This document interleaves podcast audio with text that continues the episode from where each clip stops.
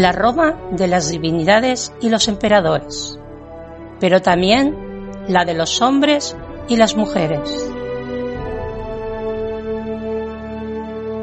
La Roma de la cultura, del latín y la justicia.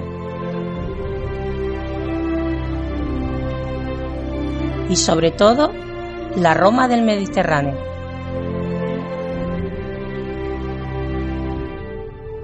Bienvenidas, bienvenidos al Ignum en Roma.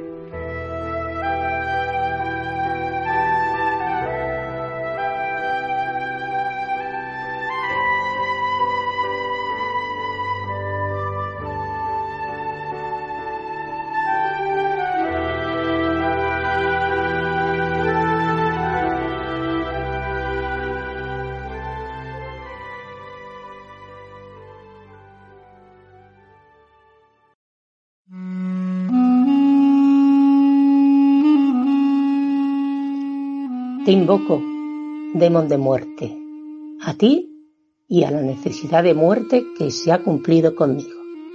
Imagen de dioses, para que escuches mi súplica y me ayudes a mí. Prócula, hija de Próculo. Porque Ruga Valente, hijo de Máximo, elevó una falsa acusación contra mi hijo Escrofa, contra mis nietos y contra los que están conmigo, y que no escuchen a los que han testimoniado contra nosotros, ya sea por parte de Hécate y los espíritus subterráneos o por los dioses subterráneos.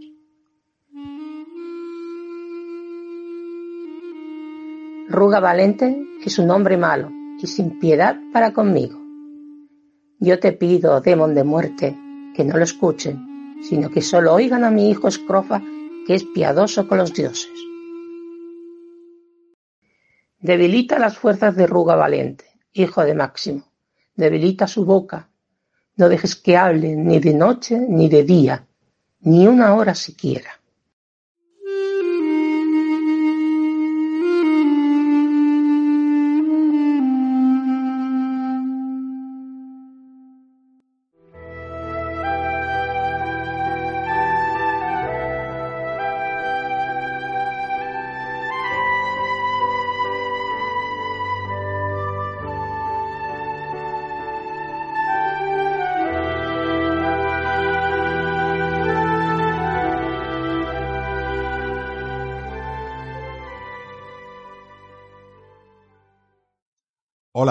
Amigos de Roma. Volvemos a estar en otro programa de Lingdom en Roma y en este caso vamos a hablar de unas criaturas un poco extrañas, ¿no? Vamos a hablar de superstición romana. Y como sabéis, yo soy un hombre pío, yo soy un hombre piadoso, un hombre que respeta el mos maiorum y evidentemente busca la pax deorum. Como me voy a introducir en temas en los cuales me encuentro un poco eh, perdido, he llamado a un compañero que conoce muchísimo más estos temas, ¿no? Pero antes de esto he traído para mí y para él un amuleto que tiene la figura horrible de la Gorgona Medusa, que presenta una cara terrorífica como corresponde a una Gorgona. La visión directa de Medusa dará miedo a los hombres y a los espíritus. Cuanto más terrible y patética sea su expresión, más grande será la energía protectora que posee. Según se cree, es un triple amuleto mágico. Por una parte, si alguien me quiere hacer mal de ojo y a mi compañero, la mirada horrible de Medusa lo dejará petrificado. Por otra parte, el poder mágico y benéfico y protector de las serpientes notarán protección. Y por último, los nudos que hay en los cabellos de Medusa simbolizan el poder de encadenar a las criaturas mortales e inmortales, impidiéndose y les impedirá hacer su voluntad. Así que ambos vamos a confiar en el poder de la Gorgona Medusa y cualquier cosa que nos quieras hacer mal quedará espantada, quedará atada y quedará ligada a través del poder mágico o del triple poder mágico de Medusa.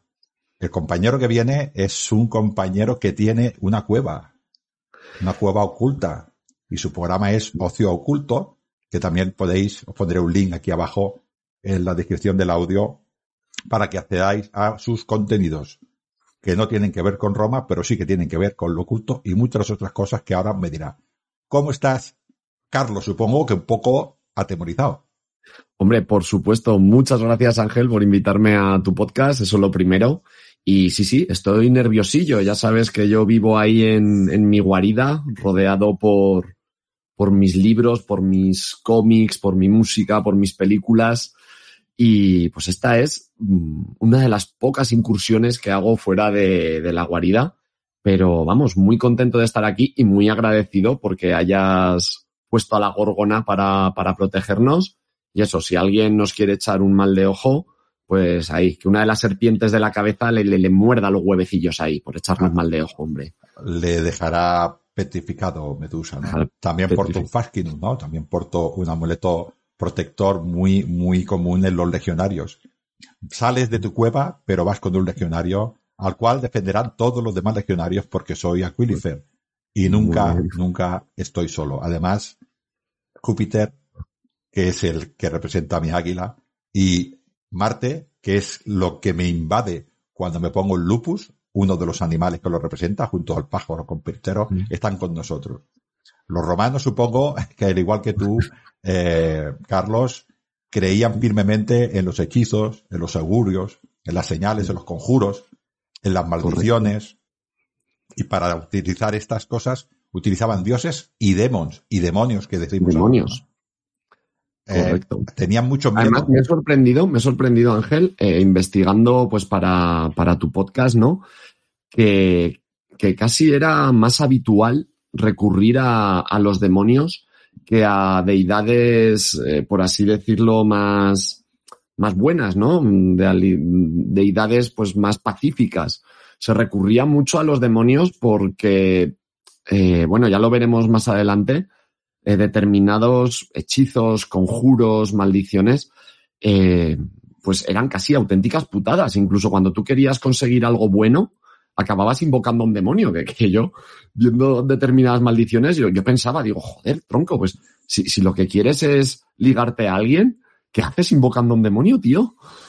E, entonces, me, me ha bueno, sorprendido porque, bastante. Porque desde el punto de vista nuestro, el demonio es algo eh, que desde la religión que tenemos ahora actual, el demonio es algo que es malo, ¿no? En aquella época, un demon no era una cosa mala, era una, era sencillamente un, como diría yo, un intermediario que venía de estos mundos y poseía a otro ser eh, de ahora. Ya está. Ni bueno ni malo. Era sencillamente eh, diferente. Un, un, ser que poseía al otro. ¿Qué, ¿Qué, iba a hacer yo con ese otro? ¿Una acción buena? Es como la magia. Magia blanca, magia negra. La magia es magia. Si lo utilizo mal, mm. pues será mala. Si lo utilizo bien, pues será buena. O sea, un demon, luego con nuestra cultura que avanza, nuestra cultura más bien judeo-cristiana, Aquí el demonio siempre es malo. Vale, vale. Pues mira, eso es una cosa que he aprendido saliendo de la cueva. Es que hay que salir, es que hay que viajar, ¿no? Claro, bueno. Pero, pero sí, sí, me ha, me ha sorprendido, me ha sorprendido. Y, y bueno, ya, ya, ya, iremos hablando. Es que la, la sociedad romana, en, en este sentido, era una sociedad muy curiosa, porque yo, bueno, de lo, de lo que sabía y de lo que he ido descubriendo estos días, para ello, la, la, magia, la superstición, la religión, eran como un totum revolutum, ¿no? Y, y la verdad es que mmm, formaba parte de, de, su día a día más de lo que, más de lo que yo me pensaba. Eh, por ejemplo, mmm, yo sí que sabía que, que, los romanos eran supersticiosos en tanto en cuanto eh, alguna vez me, me han explicado o alguna vez he leído que, por ejemplo, mm, cuando llegaba una poderosa legión romana a un territorio y este territorio era conquistado, eh, a diferencia de lo que han hecho muchos conquistadores en tiempos posteriores, los romanos no destruían los templos de, de los dioses que, a los que veneraba esa civilización o ese territorio que habían conquistado, porque de alguna manera ellos consideraban que, esos dioses también les habían beneficiado, también les habían permitido eh, conquistar ese, ese territorio. Y, y, esa superstición, ese, ese sentimiento de, de magia, eh, por lo que he podido ir descubriendo, era tan cotidiano en su día a día como, como la propia religión. O sea, para ellos era igual de cotidiano rezar a un dios, rezar a Júpiter o rezar a Juno, a quien fuera, eh, como temerle a una, defección, a una defección. O sea, para ellos la, superstición y la magia mm, verdaderamente pertenecía a su día a día. Es, la diferencia quizás entre la religión y la superstición es que la, la religión busca la relación con los dioses, busca eh, explicar eh, la, naturaleza, busca, busca eh, explicar cómo funcionan las cosas, cuál es mi realidad y cómo me relaciono con estos dioses. Y la religión oficial está pues organizada, tiene unos sacerdotes, tiene unos templos, ¿no? Pero al fin y al cabo no deja de ser esta misma, esta misma creencia. Pero es, es una cosa que, que, está arreglada. Es una manera que tengo yo, tanto la religión como la superstición, que es una, es una cosa que necesita, yo creo, el ser humano. Bueno, el ser humano no es que necesite religión o superstición. El ser humano lo que es curioso y necesita explicar las cosas que suceden en la naturaleza. Y buscamos por los métodos que tenemos. Ahora tenemos el método científico, algunos tienen también creencias, pero en aquella época buscaban lo que ellos les parecía que era, que era correcto, ¿no? Y tenían dos vertientes. Una que era la vertiente organizada, la vertiente yo tengo un rito para comunicarme con el Dios, para que el Dios me diga a mí lo que yo tengo que hacer. Esto es más religión. Pero la superstición no persigue eso. La superstición persigue controlar a ese Dios que ese Dios me beneficie a mí. Cuando yo estoy intentando buscar una, un sistema religioso, no solamente busco esto, busco saber qué quieren de mí para yo agradarles a ellos. De la otra manera, en la superstición no. Quiero un objetivo, que en este caso, si es una tablilla de maldición, pues quiero conseguir un objetivo, un amor, una atadura, una muerte o ganar en las carreras, ¿no? Una cosa sí. es más colectiva para que me entiendas y otra cosa. Y otra es, es más particular. Más particular. Sí. Sí, y, sí, sí, y, perseguida también, ¿eh? Aunque es verdad que estaba en todas partes. Pero, pero igual que, por ejemplo, una cosa que también es a veces difícil de entender, que cuando nosotros decimos dioses inferiores y dioses inferiores en romano, no estamos hablando de demonios, de infierno, estamos hablando de unos dioses que vivían en la tierra. Y ya está. Bueno. Esto es neutro. Viven en la tierra. Y luego otros dioses viven en, el, en, los cielos. Ponemos las manos hacia arriba para rezar cuando viven en el cielo y ponemos las manos hacia abajo para rezar cuando viven en la tierra. La mater, la mater eh, Telus, la madre tierra, que tenía un templo allá en Roma, vivía en la tierra. No pasaba absolutamente nada. No era una diosa mala. Era una diosa sencillamente que era una diosa de, de la tierra. Luego había otros dioses como Júpiter, pues que vivía en el cielo. Ya está. No, no, no, no, conlleva. Hay que ver siempre las cosas de Roma diferente a las cosas que vemos ahora, ¿no? La religión es la creencia en los dioses, y lo que hemos dicho, la superstición no va tanto en creencia en dioses, sino en fenómenos, ¿no? Todas las personas, eh, Carlos, igual que pasaba, igual que pasa ahora, intentamos explicar eh, cómo funciona la naturaleza. Y nos basamos de todos los medios que creemos nosotros correctos ahora mismo en el momento que vivimos ahora. Y de ese, de nuestros sistemas de creencias y de esa curiosidad nace, nace nuestra realidad. Si yo soy creyente en los dioses, mi realidad será esta. Si yo soy de la ciencia, pues creeré en ciencia. Y si yo soy supersticioso, encontraré la explicación de las cosas que suceden en la superstición. Sí, pero fíjate, eh, en cambio, eh, bueno, Plin, Plinio el Viejo, en la, en su obra más famosa, ¿no? Que sería la, historia natural, si no me equivoco, ¿no? Él consideraba, bueno, mm, no, es lo mismo, aquí hablamos ya de, de magia, eh, pero él consideraba la magia como una unión de medicina, religión y astrología.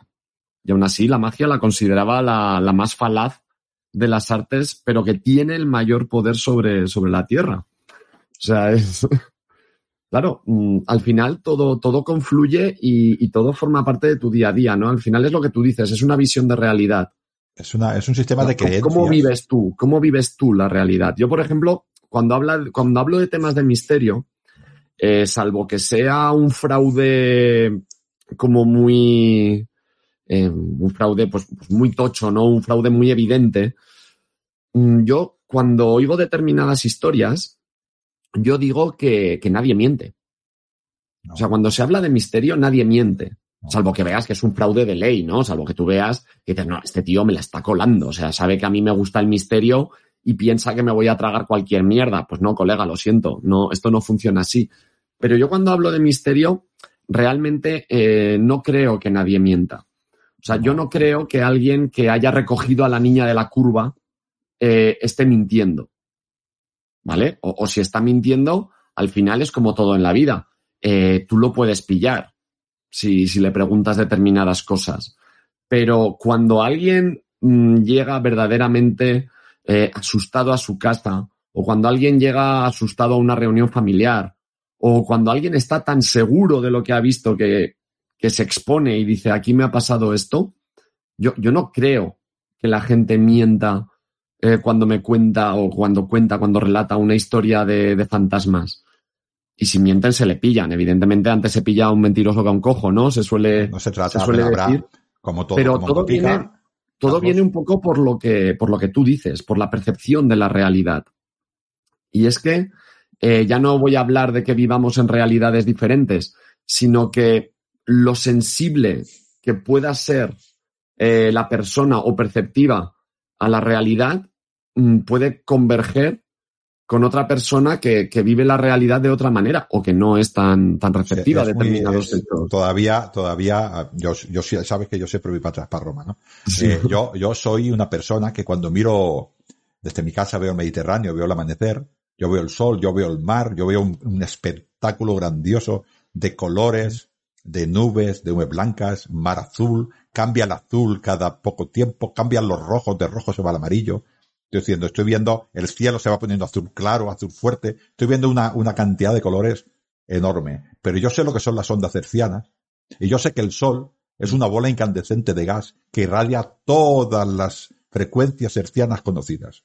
Yo lo sé. Mm. Hace dos mil años, esa persona no lo sabía. y la misma curiosidad que tengo yo, la tiene él. La misma curiosidad. Yo no soy más curioso mm. que un romano normal. Y cuando miraba sol y salía ese sol, él quería explicarlo. Y buscaba sus métodos para explicarlo. Nada más y nada menos. Es que no tiene más. Y cuando nacía el trigo y el trigo se hacía grande, yo conozco lo que es la genética. Yo conozco, él no lo sabía. Él no lo sabía y buscaba ¿Por qué esto pasa? Y para él, para él era los dioses. Era el orden natural de las cosas, que era el orden de los dioses. Con lo cual, los dioses estaban en todas partes. En el nacimiento del trigo, en caminar su hijo, en que su hijo volviera a casa, en la puerta, en la ventana, en el final de su campo. Él creía que los dioses eran el orden natural de las cosas y el orden de la naturaleza. Y es como explicaban sus cosas. Claro. No, y de hecho, bueno, eh, a ver, al final cuando hablamos de religión siempre tenemos que hablar de fe, ¿no? O sea, al final todo es cuestión de fe. Lo que en este sentido, a mí las religiones politeístas, como en este caso la, romana, eh, siempre me han resultado un tanto más lógicas. Precisamente por lo que tú dices, ¿no? Una religión monoteísta, eh, tú tienes que tener fe en que un solo Dios eh, ha hecho todo y está omnipresente y todo es la hostia y el copón. En cambio, Mm, yo creo más lógico que digamos que haya una especie de super equipo de dioses y que, y que precisamente por lo que tú dices, ¿no? Porque aquel romano eh, observaba que una cosa era el trigo, cómo crecía, cómo se plantaba, etcétera, etcétera, y otra cosa era el mar. Entonces, claro, las dos cosas eran tan grandes, las dos cosas eran tan inmensas, las dos cosas eran tan importantes para él, que dices, jolín, algo tan grande y tan inmenso no se puede ocupar uno solo.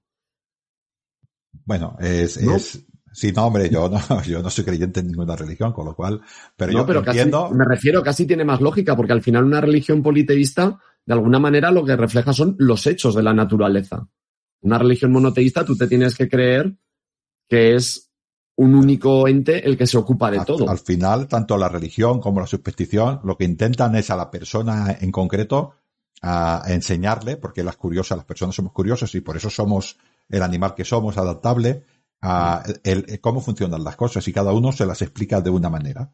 Y ya está. Y busca, y busca una solución del politeísmo, el monoteísmo, eh, y al final yo quedo contento de, o quedo máximamente contento de las soluciones que encuentro en mi sistema de creencias. Y ese sistema de creencias me da a mí una estabilidad con el cual yo entiendo según mi manera de ver el mundo, la, cómo funcionan las cosas y según ese funcionamiento que yo creo es, es donde establezco mi sistema de valores y hasta a partir de ahí pues me hago personita y me relaciono con los demás.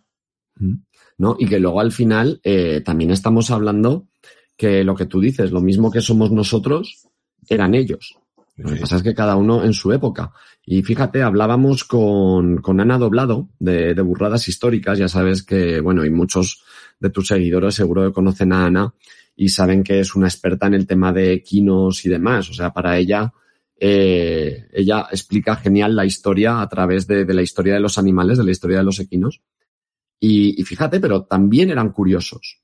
O sea, también eran curiosos. Y ella me contaba que en la Cañada Real Soriana, que ya era transitada por los tartesos, que ahí ya, eh, digamos que había investigación genética con los animales. Ahí ya empezaron a cruzar caballos o yeguas con asnos que daban lugar a mulas, a mulos. Eh, luego flipaban, porque claro, la mula no se podía, era estéril, la mula, el mulo era estéril. Y ahí les venía el verdadero problema.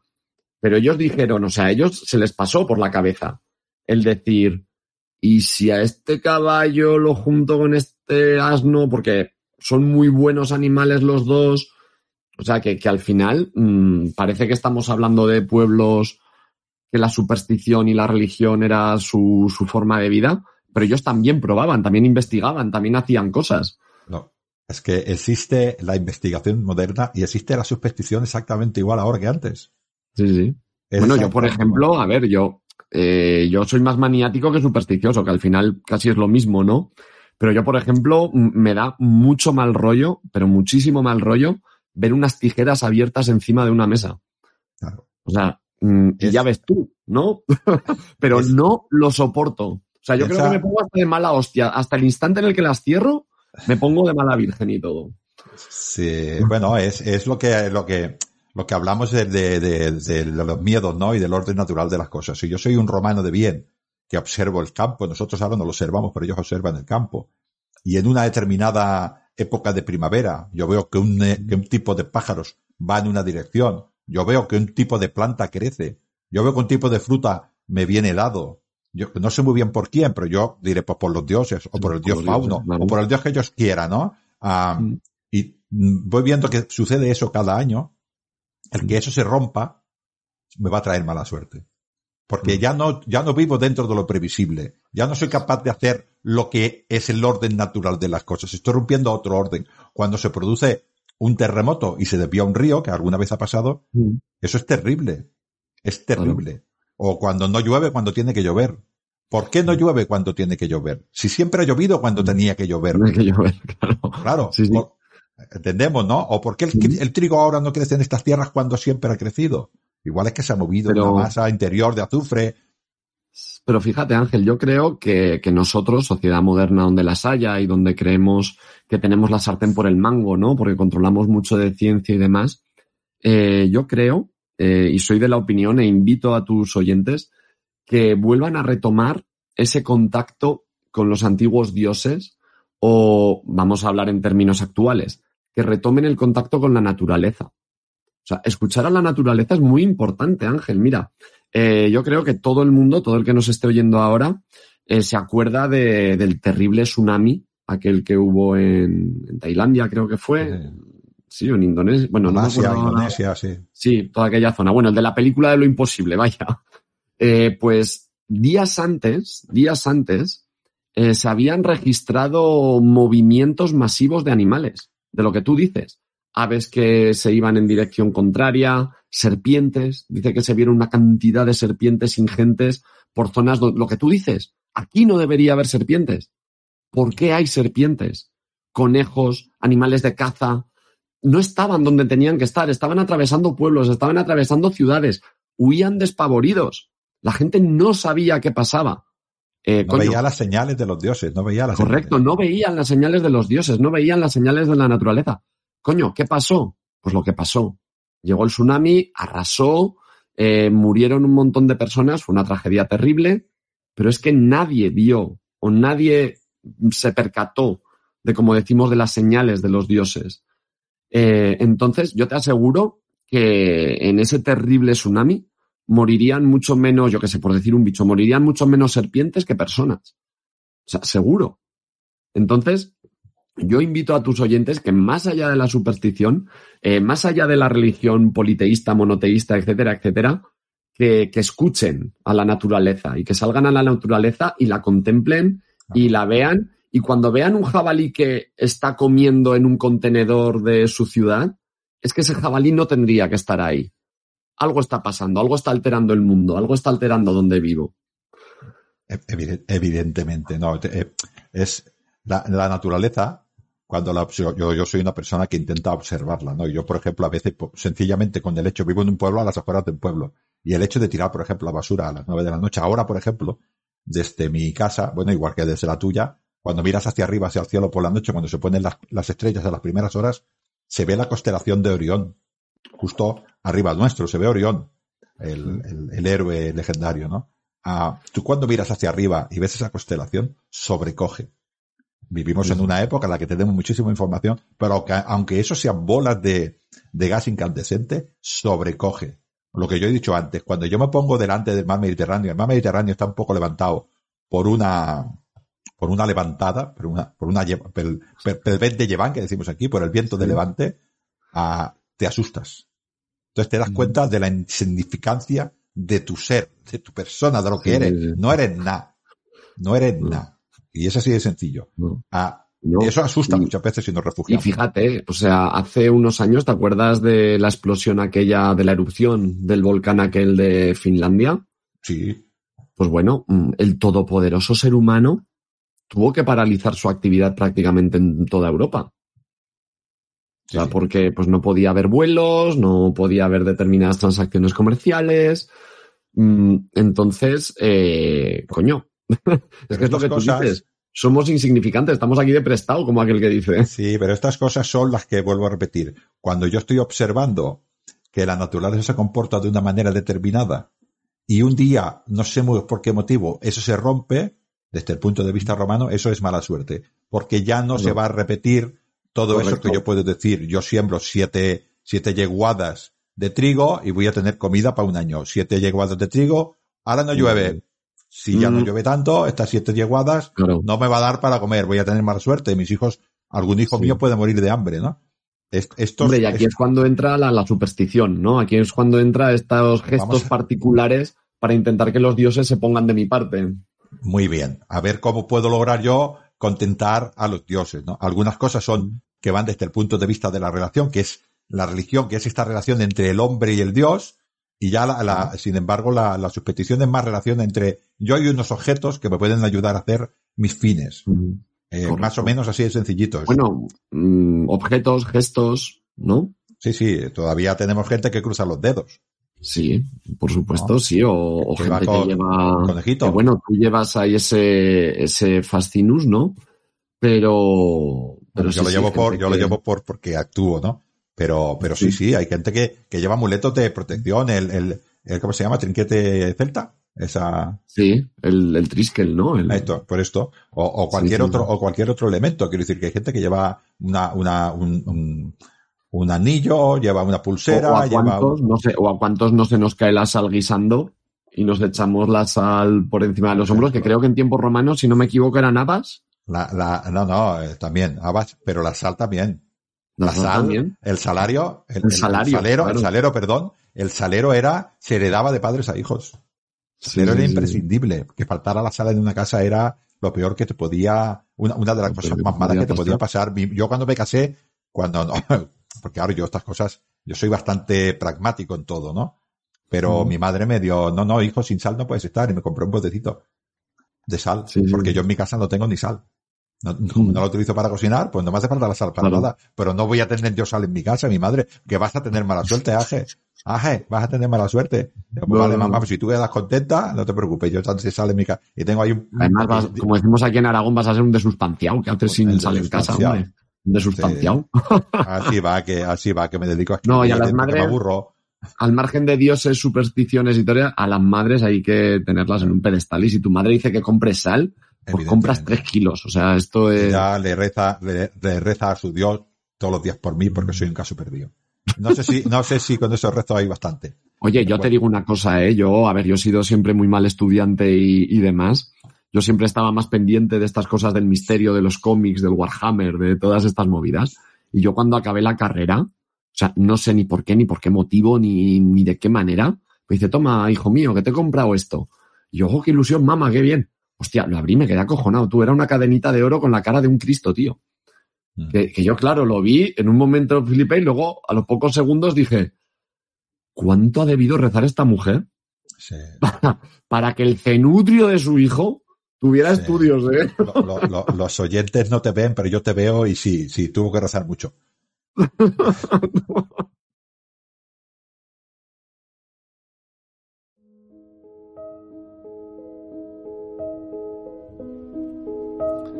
Roma, a tres días de las calendas de junio del 763 ab urbe condita, año 10 después de Cristo. Tengo que lograr que caiga en amor romántico por mí y que me pida matrimonio. Padre lo aceptará.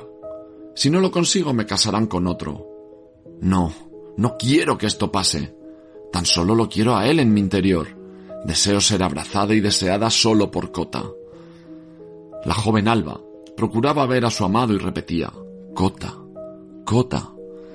El magus le había dicho que invocara y ofreciera incienso a Venus y que lo llamara en su interior, sin pronunciar las palabras, siete veces durante siete días. El amarre estaría hecho y no podría resistirse a unirse a ella. Como sucedía en muchos encantamientos, este no hizo efecto. Alba no pudo dejar de pensar que había realizado el rito de una manera incorrecta y por ello no había obtenido el favor de Venus. Repasó en su memoria las instrucciones que le habían dado, pero no pudo encontrar el error. Se podía haber equivocado en cualquier cosa. Ante su fracaso, fue de nuevo a visitar al Magus. Este le comentó que lo más probable era que no hubiera invocado a la diosa correctamente, o que no se hubiera purificado correctamente durante tres días, o que no hubiese dicho siete veces el nombre de su objetivo, o que no lo hubiese hecho cada día. Alba no dudaba de que todo lo había realizado correctamente, pero en cuanto al número de veces que había repetido el nombre en su interior, no podía asegurar fallo. Cada vez que veía a su amado le embargaba la emoción y necesitaba hacer un esfuerzo para no desfallecer.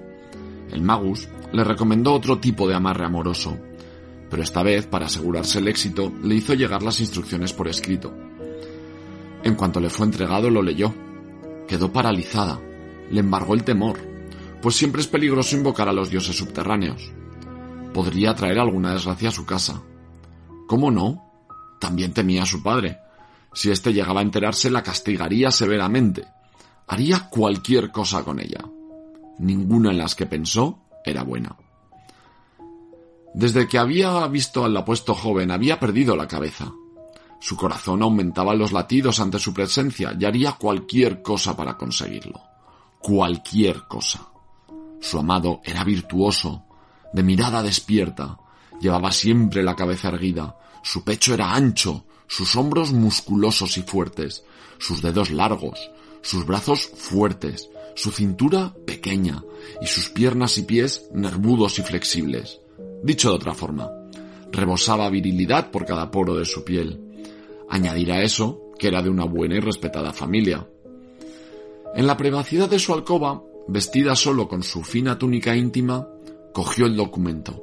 Esta vez no se equivocaría y haría el amarre correctamente. Con ese convencimiento volvió a leerlo mientras le embargaba la aprensión y su aún virginal cuerpo se estremecía.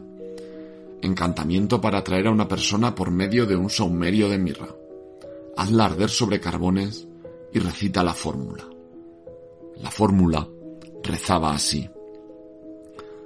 Tú eres la mirra, la amarga, la que reconcilia a los que luchan, la que seca y obliga a amar a los que no se adaptan a Cupido. Todos te llaman mirra, pero yo te llamo devoradora de carne e inflamadora del corazón. No te envío lejos, a Arabia, no te envío a Babilonia, sino que te mando junto a Cota, hijo de Scaurus, para que me lo traigas. Si se sienta, que no se siente. Si mira a alguien, que no mire. Si bebe, que no beba. Si come, que no coma. Si besa a alguien, que no lo bese. Si se alegra con algún placer, que no goce, sino que solamente en mí, Alba, tenga su pensamiento. Solo a mí desee, únicamente a mí me ame, y que todas mis voluntades cumpla. No penetres en él a través de sus ojos, ni a través de sus costados, ni a través de sus uñas, ni de su ombligo, ni de sus miembros, sino a través de su alma, y mantente en su corazón, y hasta arder sus entrañas, su pecho, su hígado, su espíritu, sus huesos, su médula, hasta que venga a mí, me ame y haga todo lo que yo quiera. A través de la mirra os conjuro, Hecate, espíritus subterráneos, tártaro subterráneo, hechicera subterránea, Caronte, las almas de todos los hombres. Venid hoy y realizad cumplidamente lo que hay en este encantamiento y traedlo junto a mí. Os invoco, caos original, agua terrorífica de Estigia, corrientes del olvido. Enviadme fantasmas de los muertos para que me sirvan en esta hora precisa e inmediatamente, para que vayan y me traigan a mí a Cota, hijo de Scaurus. Venid hoy. Mirra, como yo te hago arder a ti enteramente, y eres fuerte, así quema enteramente el cerebro del que amo. Enciende y transforma sus entrañas. Hazle sudar sangre hasta que venga a mí.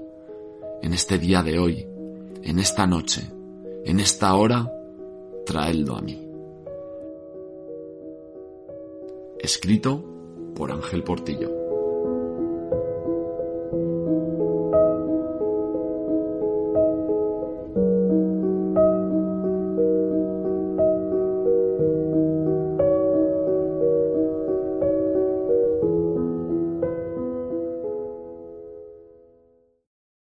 es lo que hemos dicho, ¿no? Cómo se representaba la superstición. Muy parecida ahora en este aspecto. Quizás no se perseguía lo mismo, pero sí eh, mucho aspecto. Tenían todos este tipo de, de gestos, sobre todo muchos gestos y muchos, y muchos objetos. El típico que he dicho antes, este de, de, cruzar, de cruzar los dedos. Lo que pasa es que fíjate también, eh, nosotros, bueno, los romanos eh, lo utilizaban, dices, pues para traer la buena suerte, ¿no? Tener los dedos, los dedos Bueno, cruzados. la superstición hacía las dos cosas. Buscaba la buena Sí. suerte, pero también buscaba a, a- a conseguir lo que yo quiero. a lo mejor. Conseguir, claro.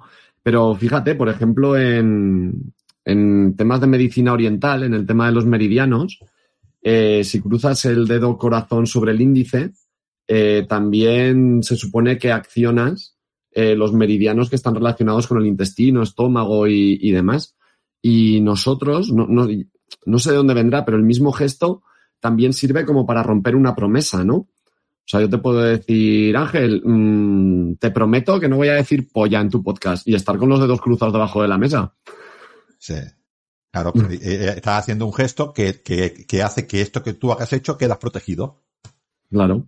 Es Sí, esto. sí, sí. Sí, Quedo protegido de la promesa que yo mismo te he hecho a ti. O sea, es de- como del mal que te pueda suceder por la ira de el- hablo de Roma, el Sí. caso que te pudieran hacer los, los dioses, pues tú te estás protegiendo también de, de este castigo. Entonces, bueno, este gesto me va a traer a buena suerte, ¿no? El, el hecho de cerrar la mano, no el manufica que decían los romanos, Sí. eh, pues también era una, un tipo de, un tipo de protección casi el equivalente a cruzar los dedos, ¿no?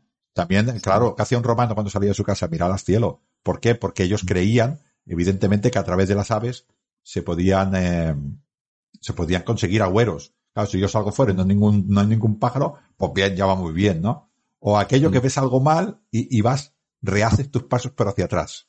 ¿eh? Vas para Sí. atrás. Es aquello de decir, vamos a hacer un replay. ¿Sabes esto que los sí, informáticos rewind. hacen de un ordenador cuando lo reinician? Rebobino, rebobino. Sí, muy bien, rewind, rewind. Es que la gente moderna igual no sabe lo que es el vídeo, pero rewind, rewind, para atrás. Y bueno, y, y ya lo de meter el boli en una cinta de cassette y ya es otro nivel, ese ya era el rewind artesano. Salir, salir con el pie derecho de la, de la Salir casa. con el pie derecho. El pie derecho es el pie Oh. bueno, el pie izquierdo, los romanos la izquierda la tenían para caminar. Sí, bueno, muchas, muchas culturas, ¿eh? El, el- camino de la mano izquierda o la mano izquierda.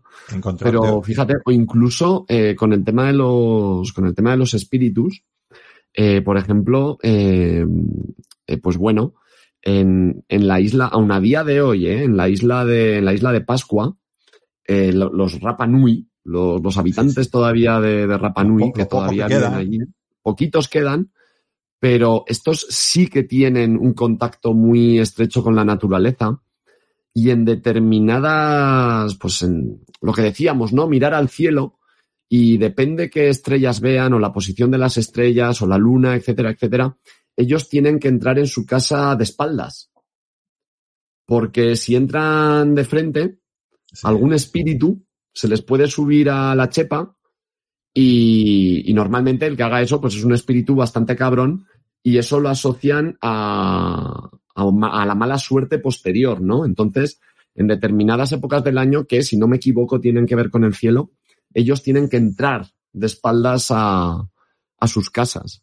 Es, es natural que una persona que observa la naturaleza, que observa el cielo, vea signos positivos o negativos en ese cielo. Nosotros, como no lo observamos, una persona que viva, es decir, en una calle de Barcelona conocida, el Paseo de Gracia, cuando mira al cielo por la noche no lo ve porque solo ve luz. No, no, no, no ve nada. Con lo cual no ve el cielo. Para ver el cielo tienes que estar en un sitio en el cual se ve el cielo, ¿no? Y estas personas veían allí eh, las cosas buenas y malas.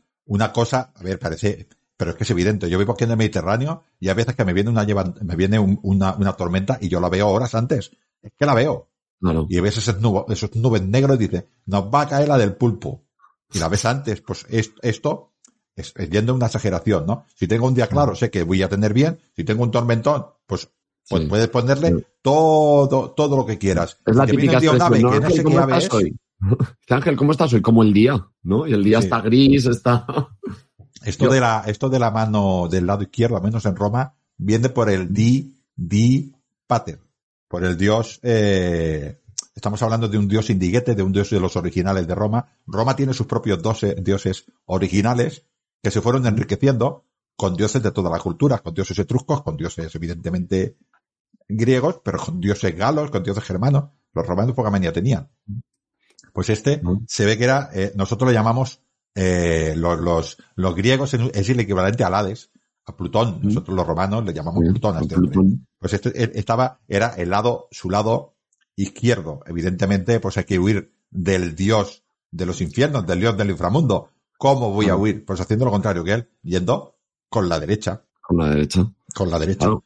Plutón es Pero- el responsable, no, no es, no es que Dios, no es que Plutón sea responsable de esto, sino que reina en ese lugar donde nosotros tenemos sufrimiento y tenemos dolor. Claro. Es la diferencia que nosotros, por ejemplo, Sí, sí, el, sí, sí. el demonio Plutón no actual es, nos Plutón no no, es Plutón el, no. el culpable. No, Plutón no es el culpable. Plutón simplemente vive allí, reina allí. reina allí y hace sus cositas también, pero no culpable. También tiene- También tiene su rollo.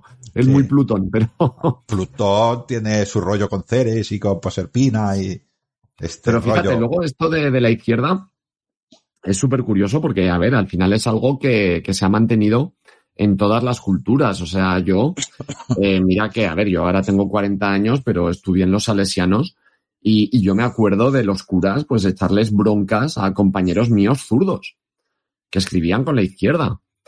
Eh, a ver, en, ya de cara, pues, eh, sobre todo, mm, pues en, en la antigüedad greco- grecorromana incluso, eh, la mano derecha, o sea, si tú dabas la mano derecha, eh, se supone que era un gesto de, pues como de buena fe, ¿no? Porque con la mano derecha era la mano con la que tú trabajabas, con la que tú escribías, si es que sabías hacerlo, mm, pues era la mano con la que tú saludabas. Pero si tú dabas la mano izquierda, era la mano sucia. O sea, porque era la mano con la que tú te limpiabas el culo cuando En, en latín cuando se llama al- sinistra, sinistra, la que siniestra, suena. la- Claro, o sea, la diestra y la siniestra, es que tiene un nombre hasta feo. Algo siniestro es, es algo, es algo Cuando malo. hago, cuando hago recreación romana y hago, por ejemplo, de senador, la mano izquierda la apoyo en la toga y ahí se queda apoyada. Mm. No sirve Claro. absolutamente para nada más que para eso. No, no, no, y no. todo, no, y todo se hace tiene, con la mano derecha. Sí, sí. tiene su lógica. Incluso, eh, fíjate, si, si me permites que, que me vaya a mi terreno de, del oculto, ¿verdad? Eh, cuando hablamos del camino de la mano derecha o el camino de la mano izquierda, que esto empezó a hablar una señora que no sé si a tus oyentes les, les sonará, que es Madame Blavatsky, que es la creadora de, la teosofía, eh, hablaba del camino de la mano derecha y el camino de la mano izquierda. Mientras el camino de la mano derecha era una magia benevolente, era una magia para hacer el bien, era una magia blanca, eh, una magia pues que está relacionada con, con, el cristianismo, con el judaísmo, con, con el islamismo. Por otro lado, teníamos el camino de la mano izquierda.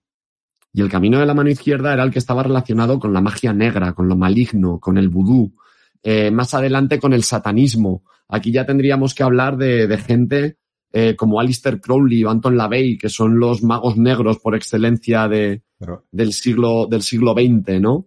Fíjate, Y, Madame Blavatsky ya hacía esa, esa distinción en su libro La doctrina secreta de finales del siglo XIX, 1888 más o menos. En este libro de la doctrina secreta es cuando Madame Blavatsky hace estas, hace estas clasificaciones que también es verdad que no inventó ella. Esto ya venía de la tradición, de la tradición india. Y ya hablando de todo un poco, eh, left, left, hand, left, joder, es que en inglés, Left Hand Path es un disco cojonudo de Entombe. Ya, por decir, por decir de todo un poco ya, lo loco. Sí, no, pero al final estás diciendo lo mismo. Estamos diciendo que tenemos un lado, que es el izquierdo, que tiene más que ver con este, con este inframundo, y tenemos un lado derecho que tiene que ver más con, con, con el lado de la luz. Con Bueno, el y en el Júpiter. cristianismo los buenos se sientan a la derecha del padre. Sí, por eso, pero es que estamos, estamos siempre reproduciendo eh, el mismo, el mismo concepto. Tenemos una, una parte que es la del dolor, la del inframundo, la de, indiferentemente de que Plutón no lo coincide, pero las personas Sí. que mueren sí que, algunas, no todas, pero algunas sienten dolor, eh, sienten tristeza, tienen sentimientos, y sin embargo el otro lado es la, la, la- en el caso de Roma era el padre de la luz, que era Júpiter, que quiere decir precisamente eso, el padre de la luz, y para luz. nosotros, ah, para el Dios cristiano no deja de ser la luz, igual que el- para los musulmanes su Dios es la luz. Y estamos hablando sí. de estas dos eh, diferencias, y lo llevamos a todo, a todo. Hay un lado bueno, que es el derecho, y otro lado malo, que es el izquierdo. Espero poderlo superar pronto, ¿no? Pero, pero es así, no, no hay más, ¿no? No, no, no. Y bueno, incluso fíjate, pero en la, en la tradición, bueno, incluso en la tradición griega o en la religión cristiana, eh, los que han sido, por así decirlo, bueno, no sé, a ver, es que no, no sé si me va a expresar bien, lo- los malos, entre comillas, ¿no? Eh, por ejemplo, tenemos a, a Lucifer y a Prometeo, que eh, son dos figuras, son casi primos hermanos. Al fin y al cabo, Lucifer, si no me equivoco, significa el lucero del alba, la luz más hermosa, y, pro- y- y que se supone fue eh, expulsado de los cielos porque él quería proveer de la luz que Dios le negaba a, a los mortales, a los humanos que él había creado. Y Prometeo tres cuartos de lo mismo. Prometeo robó los Sí, pergaminos del templo de Atenea y la luz del templo de... Jolín, no me saldrá el nombre. Del de la fragua, coño. Sí, sí, sí, Vulcano. Vulcano, eso, Vulcano. Hostia. eh, para ellos es, fácil, pues no me es, salía. eh, sí. y, y cogió la luz de la fragua de Vulcano y se la dio a los mortales. O sea que, que es curioso que dos personajes que de alguna manera puedan estar relacionados con el mal, a lo mejor más Lucifer que Prometeo. Prometeo era un titán, era amigo de los dioses, de hecho después de la guerra de los dioses y titanes, digamos que Prometeo fue perdonado, ¿no? De alguna manera. Eh, y Lucifer directamente es el malo, pero también son dos, son dos seres, dos entidades, dos deidades, como las queramos llamar, que también están relacionadas con la luz, aunque Esto- tradicionalmente se la desde oscuridad. el mundo, de- desde el punto de vista romano, que es también muy, muy, muy cristiano primerizo, luego ya quizás no tanto, pero al principio de la cultura cristiana también, es una interpretatio. Es interpretar a, la- a las nuevas doctrinas lo que ya pasaba anteriormente. Roma era un especialista en interpretaciones, en interpretatio de los dioses que llegaban a un sitio. Pero tú a qué dios le rezas cuando vas a la guerra? Pues yo le rezo a Tiguaz. Y dice, ah, pues Marte. Marte Tiguaz. Y ya está y lo interpretaban, con lo cual, pa, al final, ¿qué es Tiguaz, qué es Marte? Pues Sí, más o menos lo mismo. Ahora lo llamamos de otra Sí. manera, pero ¿qué características tenía Ares? ¿Qué características tenía Marte? ¿Qué características, no? ¿Qué características tenían los dioses malos romanos? Por las mismas características. Y estamos viendo lo mismo todo el rato, y prácticamente en todas las culturas. Con lo cual, Bueno, al final la superstición también tiene un poco ese problema de, de evitarte nervios y evitarte ansiedad, ¿no? evidentemente, O sea, de porque te- decir, te, aporta Yo- seguridad. Yo, me encomiendo, yo me encomiendo a Marte y parece que ya voy pues con toda mi fuerza a la guerra y, y tal. Cuando, a ver, pues cuando lo que estaban pasando, yo fíjate, ahora, ahora me estoy leyendo un, un libro en el que el protagonista describe que él antes de ir a, a la guerra eh, está nervioso, está temblando, pero el médico del batallón le dice que no se preocupe, que no es que tenga miedo, que es que está como un caballo de carreras antes de que den la salida. Ah, muy bien. Está tenso. Entonces, claro, ya en el momento yo creo que tú te encomiendas a Marte, todo ese temblor, toda esa tensión, dices, vale, Marte ya está de mi, de mi lado, ¿no? Pues venga, a matar En bárbaros. el caso, en el caso de la antigüedad, las guerras no, era solo, no, solamente, no solamente eran guerras de hombres, sino también eran guerras de dioses. Y los dioses de un bando luchaban contra los dioses del otro bando. Mm. Si yo estoy seguro, por- porque mi, mi sistema de creencias me dice que hay signos objetivos para mí, ¿eh? De que mis dioses están conmigo, evidentemente yo voy a la batalla más contento porque los dioses están conmigo. Yo estoy haciendo la voluntad de mis dioses. ¿Y qué van a, A hacer ver, los dioses? Ayudarme, son seres superiores a los humanos y castigarán al enemigo. que, a lo mejor esto es lo que decías tú, ¿no? Que a lo mejor, por ejemplo, mm, yo me imagino, esto es una imaginación mía, ¿eh? es una teoría, lo que hablábamos antes, hostia, está pasando algo que no tiene que pasar. O sea, yo me imagino, por ejemplo, a lo mejor una, y no sé si habrá constancia de esta burrada que voy a decir, pero que yo me imagino que, o, o yo me pongo en el lugar de un legionario romano que va a entrar en batalla y de repente hay un eclipse de sol y es como, me cago en la puta, si yo iba a luchar de día, ¿sabes? o, por qué se esconde el, el dios del sol. Pero, pero imagínate que ese mismo legionario romano mira al cielo y ve un águila que se dirige hacia el enemigo. Claro, es que Va lanzado. va lanzado, claro. Por eso hay que escuchar a la naturaleza, coño. ¿sabéis? O águila o, lanzada, o suenan truenos de detrás, de detrás de ellos hacia el enemigo. Júpiter, está clarísimo. Claro. Sí, sí, Todo sí, sí. ¿no? Eh, lo que decías de la, de la superstición, la superstición al, busca- al- al final lo que busca es la seguridad ante un mal. Y como la superstición puede hacer daño, también busca amuletos, también busca fetiches de, de protección en Roma. Antes lo hemos dicho medianamente en broma.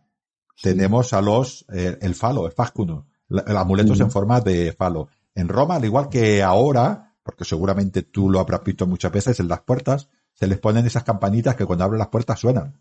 Sí. En Roma se creía que el sonido, el clink, clink, clink del bronce, Mm. eh, no permitía la entrada de los, de los malos espíritus. Los espíritus se iban. Yo sabía, el tintinabulum, tintinabulum es un sonajero. Un sonajero. Como Sí, lo que sí, ahora sí, llamamos sonajero. Pero evidentemente en aquella época no tenían plástico, tenían, eh, los que tenían dinero, pues se compraban uno de bronce. Y ese clink, clink, clink, clink, clink, clink, clink, eh, era para asustar a los malos espíritus. Los espíritus se iban ante el sonido del bronce, ¿no? Todavía le damos a los niños sonajeros. Todavía tenemos en las puertas estos que cuelgan los comercios. de los comercios, clink, clink, clink, clink, Sí, No. sí.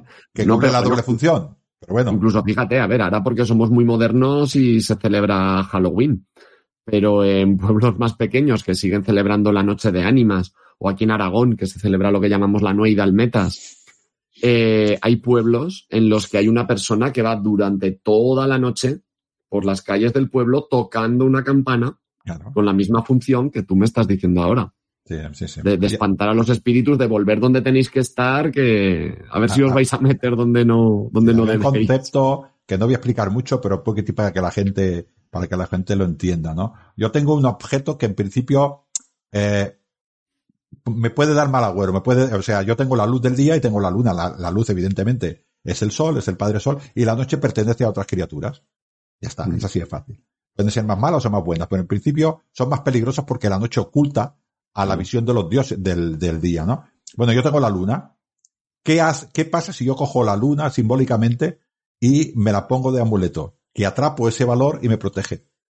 Claro. Esto lo hacemos muchas sí, sí. veces también. Este simbolismo tan sencillito lo hacemos. Es un poco más complicado, pero para que la gente me entienda. Yo tengo una cosa que me puede hacer mal y lo atrapo y lo utilizo yo como, como amuleto. Esto lo hacían también en Roma. Tenemos a la lúnula, nuluna, que era un amuleto en forma de luna que se le ponía a las niñas recién nacidas. A las niñas cuando se les ponía el nombre, antes del nombre no, pero cuando se les ponía el nombre se les ponía ese amuleto de protección. Y ese amuleto de protección lo llamaban hasta el matrimonio.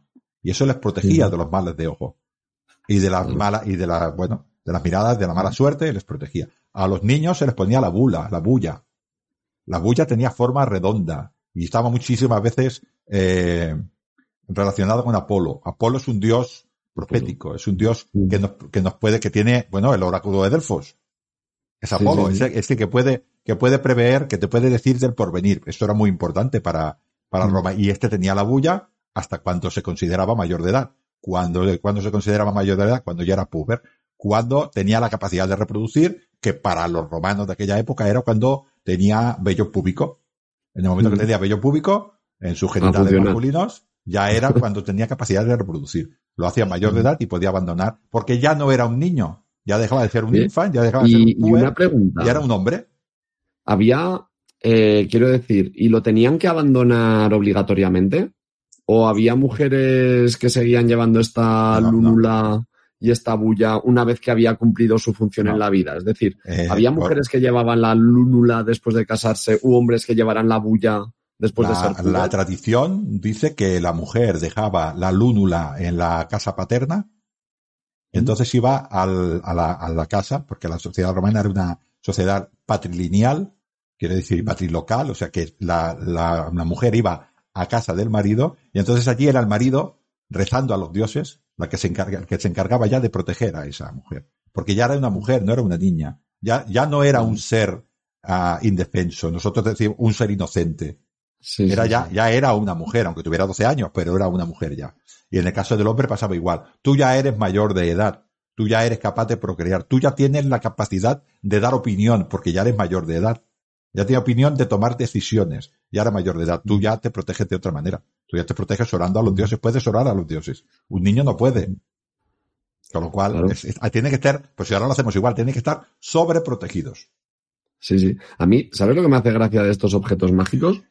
Que al final eh, le estás dando. Que al final puede ser incluso que, que tú mismo seas el que le dé valor, de buena o mala suerte, a un objeto que. Quiero decir, yo te estoy viendo ahora con una camiseta de metálica, ¿vale?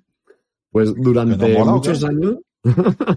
durante muchos años, mi objeto de la buena suerte fue una camiseta de la Injustice for All de Metallica Sí. me la puse un día, me fue muy bien, me fue muy bien, por lo que sea ese día me fue muy bien, pues desde entonces eh, yo siempre para exámenes, para todo, fui con mi camiseta de la Injustice for All, aún la tengo, que ya está cuarteada, que ya cuando la desdoblo ya de- Y este, y Ah. ese fetiche que te daba a ti, tranquilidad. me daba tranquilidad. Porque tú le, le dabas a ese objeto, en este caso una camiseta, un poder sobre algo. Sí, Esto era sí, sí, sí. superstición. Pero que eso, que no era un objeto que tradicionalmente No, no. ¿sabes? Yo qué sé, o sea, no era una bala que tenía mi abuelo de la guerra civil y que no le había matado. No, no, no, o sea, era una puta camiseta de metálica que me la puse un día, me fue muy bien y Había- dije, de aquí para adelante. Había, los niños eran, eran de, de alta protección en Roma, ¿no? Entonces, una, una de las tradiciones más importantes que había, había muchas, pero una tradición era, por ejemplo, barrer, barrer hacia afuera. Todo, Hombre, es que si barres hacia adentro madre, es un poco gilipollez, ¿no? ¿eh?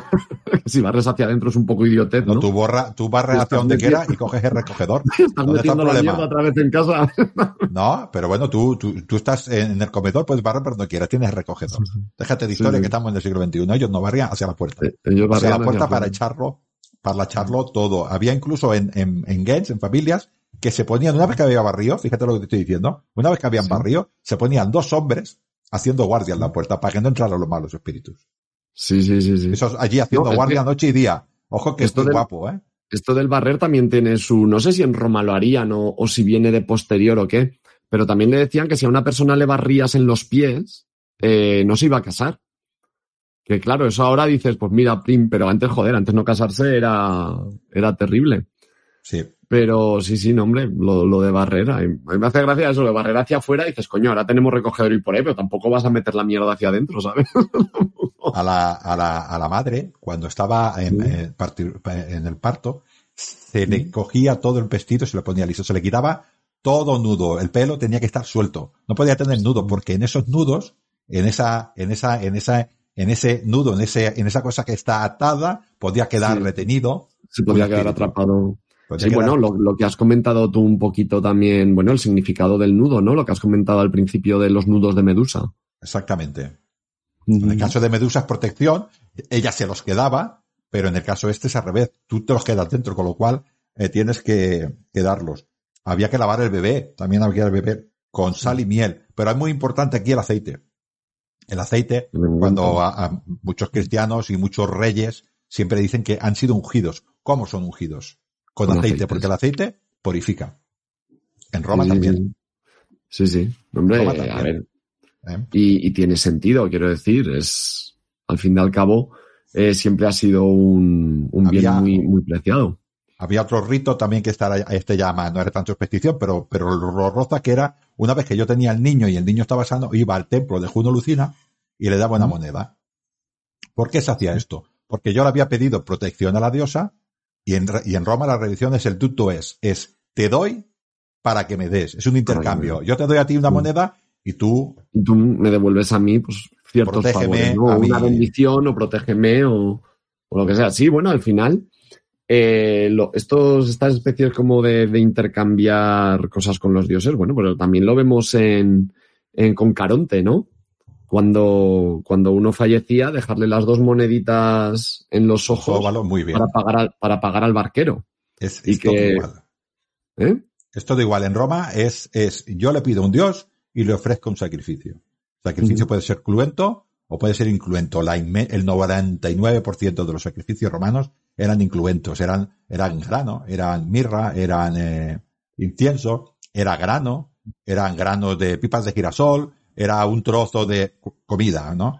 Y luego ya a las grandes ocasiones se utilizaban un, eh, pues bueno, bueyes blancos a Júpiter, eh, Mm. una cerda embarazada a Ceres, ¿no? cada, cada diosa y cada dios Sí, tenía, cada dios su, tenía su, su cosa. sacrificio, ¿no? Su- sus preferencias. su animal preferencial. A veces pues eh, se hacían libaciones de, Mm. de leche para según qué tipo de dioses, de vino para según Hombre, qué tipo de... De hecho, eh, los animales eh, también tienen un papel muy importante en estos temas de, de superstición. Me imagino que en Roma, como en otras muchas culturas, también habría animales, ¿no? Que Sí. estarían ligados a la buena suerte o que estarían ligados a un dios. Y lo que decimos, a nivel particular, cada uno lo utilizaría pues, para protegerse o para conseguir unos determinados fines. el ave más hermoso de la naturaleza, que es el pavo real, estaba a Juno.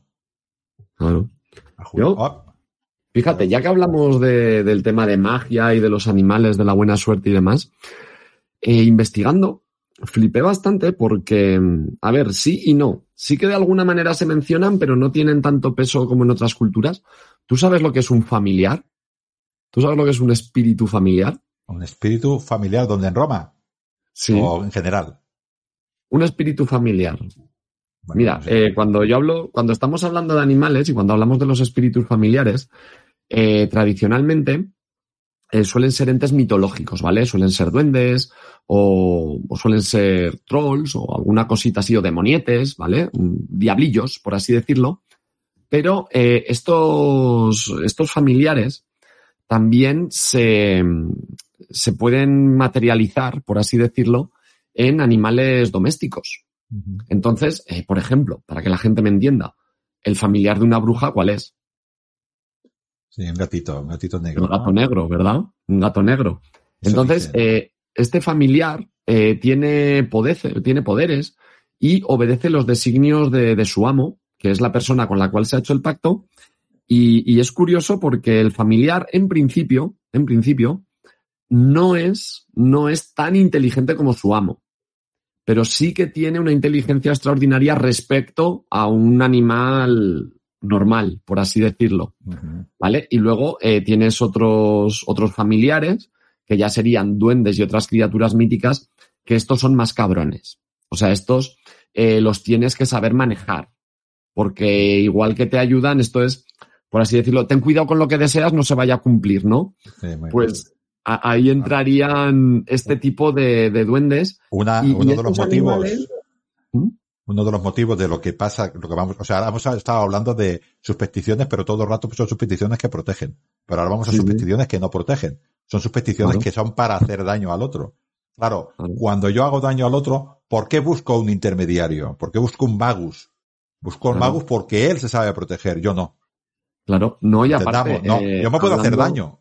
Él, Hablando de los animales, perdona, eh, estos magus, estos hechiceros, eh, muchas veces eh, se convertían ellos en estos animales. O sea, por ejemplo, hay muchas leyendas en las que las brujas se convertían en gatos negros. castigo de Dios. De ahí que el gato negro sea un animal pues que no da buena suerte. Bueno, en Inglaterra sí. En Inglaterra un gato negro da, da buena suerte. Pero, por ejemplo, aquí hay una leyenda muy chula eh, de un gato negro. Bueno, eh, aparecían, ¿vale? En establos y por ahí aparecían animales muertos y una vez un ganadero, un granjero, se queda en su establo esperando a, ver qué es eso que mata a los animales y se encuentra un gato negro que, que les raja la garganta con las garras. Entonces, este granjero sale de su escondite y le suelta una hostia, le mete un trayazo, una tralla es una correa, le mete un trayazo y se va el gato cojeando. ¿Qué pasó? Pues que a la mañana siguiente vieron a una vieja del pueblo cojeando. Pues bueno, ya os podéis imaginar el futuro de aquella vieja, ¿no? Claro, Entonces, sí. muchas veces estos animales que portan buena suerte también están relacionados con estos magus que tú estabas comentando ahora. Claro, e- estos son, bueno, en, en el caso de, en el caso de Roma, todo se extiende, ¿no? En el caso de Roma son estos intermediarios que saben lo que tienen que hacer, porque una de las cosas, como dices tú, que se les puede volver en contra, ¿no? Ah, pero estos en principio eh, saben, saben cómo hacer las cosas y yo se las pido a ellos, primero porque tienen más sabiduría en, en este campo y después porque yo tampoco tengo por qué saber, pero yo soy el que pide, ¿no? Eh, estamos hablando de estas tablillas de, de maldición, ¿no? Las de ficciones, ¿no? Las de Eh, leo, leo una chiquitita para que las personas vean que a veces la violencia verbal es peor que la violencia eh, física, ¿no? Hay una que dice que Saturnina, que a Saturnina le sucedan cosas amargas y funestas hasta que esté al borde de la muerte. Destruyo a Saturnida por medio de la locura desde el momento presente, ya hasta la eternidad. La corto en pedazos, toda entera, por toda la eternidad. Está deseando la muerte de una persona. Y esto lo escribe. Y el mago eh, lo pone en una, en una lámina, en una tablilla, ¿no? Mm. Una vez, esa tablilla además, esa bueno, no son tablilla- tablillas en sí mismas, son, son como chapitas de plomo, muy bien. no La- son la- tablillas la- de madera. se giran entre sí mismas, normalmente se clavan con un clavo para que quede allí, allí colocado y se entierran. ¿A dónde se entierran? En algún lugar donde haya ah, algo que, esté, que sea malo. Por ejemplo, al lado de un niño que ha muerto prematuramente. Al lado de una, de una niña con 12 años que estaba a punto de casarse. Ha muerto prematuramente porque el papel de ese niño era haber vivido y el papel de esa niña era haber procreado. Y como no ha procreado está enfadada con los hombres. Ese espíritu está inquieto. Ese espíritu no ha venido al mundo a hacer lo que quería hacer. Ese espíritu está inquieto. Ese espíritu está allí. Es un espíritu de los muertos. Entonces, invocamos, cuando hacemos esto, el, el, el magus invoca a un demon, invoca a un demonio que sea capaz de poseer eso, para que se realice este maleficio. Pero esto es, esto es bruto, bruto, bruto, ¿eh? Pero también, a ver, ahí, mira, ¿quieres que te cuente una cosa muy divertida?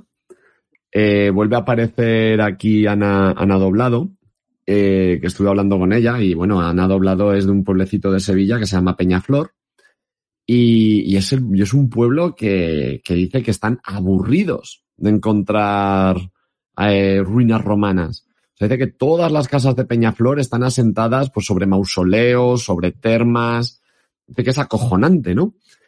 Y, y me contaba que hay una calle que se llama, es que me hizo mucha gracia porque eh, hay una calle que se llama la calle del arroyo, ¿vale? Y es porque tiene un arroyo subterráneo. Si no me equivoco, Ángel, eh, yo si meto algún gambazo me corriges, ¿eh? Ahí con toda la confianza. Si no me equivoco, Ángel, estas tablillas, aparte de dejarse en tumbas, ¿no? Como tú bien has comentado, en tumbas de niños, tumbas de niñas, o, o en tumbas, porque yo me imagino que en lugares de, de tránsito, de entre la vida Sí, y la muerte. A la muerte, claro. Yo me imagino que, que, claro, las tumbas, lo que tú dices, un lugar de tránsito. O, o también en arroyos o en ríos, ¿no? Claro. También. Pues claro, ¿qué pasaba? Que en esta calle del arroyo, eh, a uno de los lados, en el margen izquierdo de este arroyo, eh, dice que había muchísimos mausoleos. Había muchísimos mausoleos. De todas las casas están puestas encima de un mausoleo romano. Y claro, a mí se me ocurrió preguntar, digo, oye, Ana, y un arroyo con mausoleos al lado, digo, ¿no habéis encontrado defecciones en tu, en tu pueblo? Dice que si no hemos encontrado, pozales de maldiciones tenemos aquí.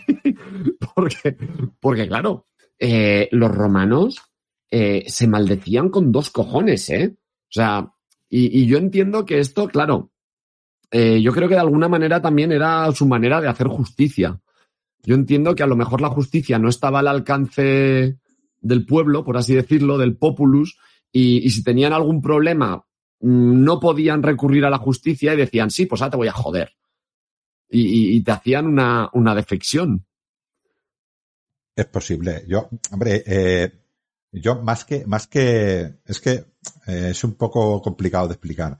Para nosotros hay un mundo de dioses y un mundo de hombres en nuestra, en nuestra Mm. cultura actual. Para ellos no, era el mismo mundo. Claro. Ellos, ellos caminaban por Roma y caminaban con dioses. Ellos tenían claro que los dioses eran ah, como las personas y los dioses caminaban por, por su Roma, por su ciudad. Y cuando estaban en el templo, estaban sus dioses. Y cuando ellos hacían un lectiternium, cuando ellos haciendo un banquete ceremonial, cogían la figura del dios y la ponían allá en un banquito más y le ofrecían comida. Y el dios, Telus, la, la diosa que fuera, eh, Ceres, Liverpater, cualquier dios, Quirino, todos los ponían allí a comer con ellos. Y para ella, ellos, los dioses, ah, están allí, ¿no? Con lo cual, esta, esta visión de diferenciación de una cosa a la otra no nos, no nos, eh, no era para ellos. Con lo cual ellos, no es que buscaran eh, la, la justicia divina y no la de los hombres, es que para ellos era lo mismo. Sí, claro. La, que- la primera, era la primera mismo. ley, la, la paz, la primera ley es la relación que hay entre hombres y dioses, no entre hombres y hombres, entre hombres y dioses. Eso es la ley, así nace la ley. Con lo cual, No, no, sí, sí. no podemos ver no podemos ver las cosas eh, como ahora. Ahora nosotros tenemos la justicia, evidentemente, que tiene que ser objetiva, que tiene, pero para ellos la, la objetividad era el orden natural de las cosas y el orden de los dioses.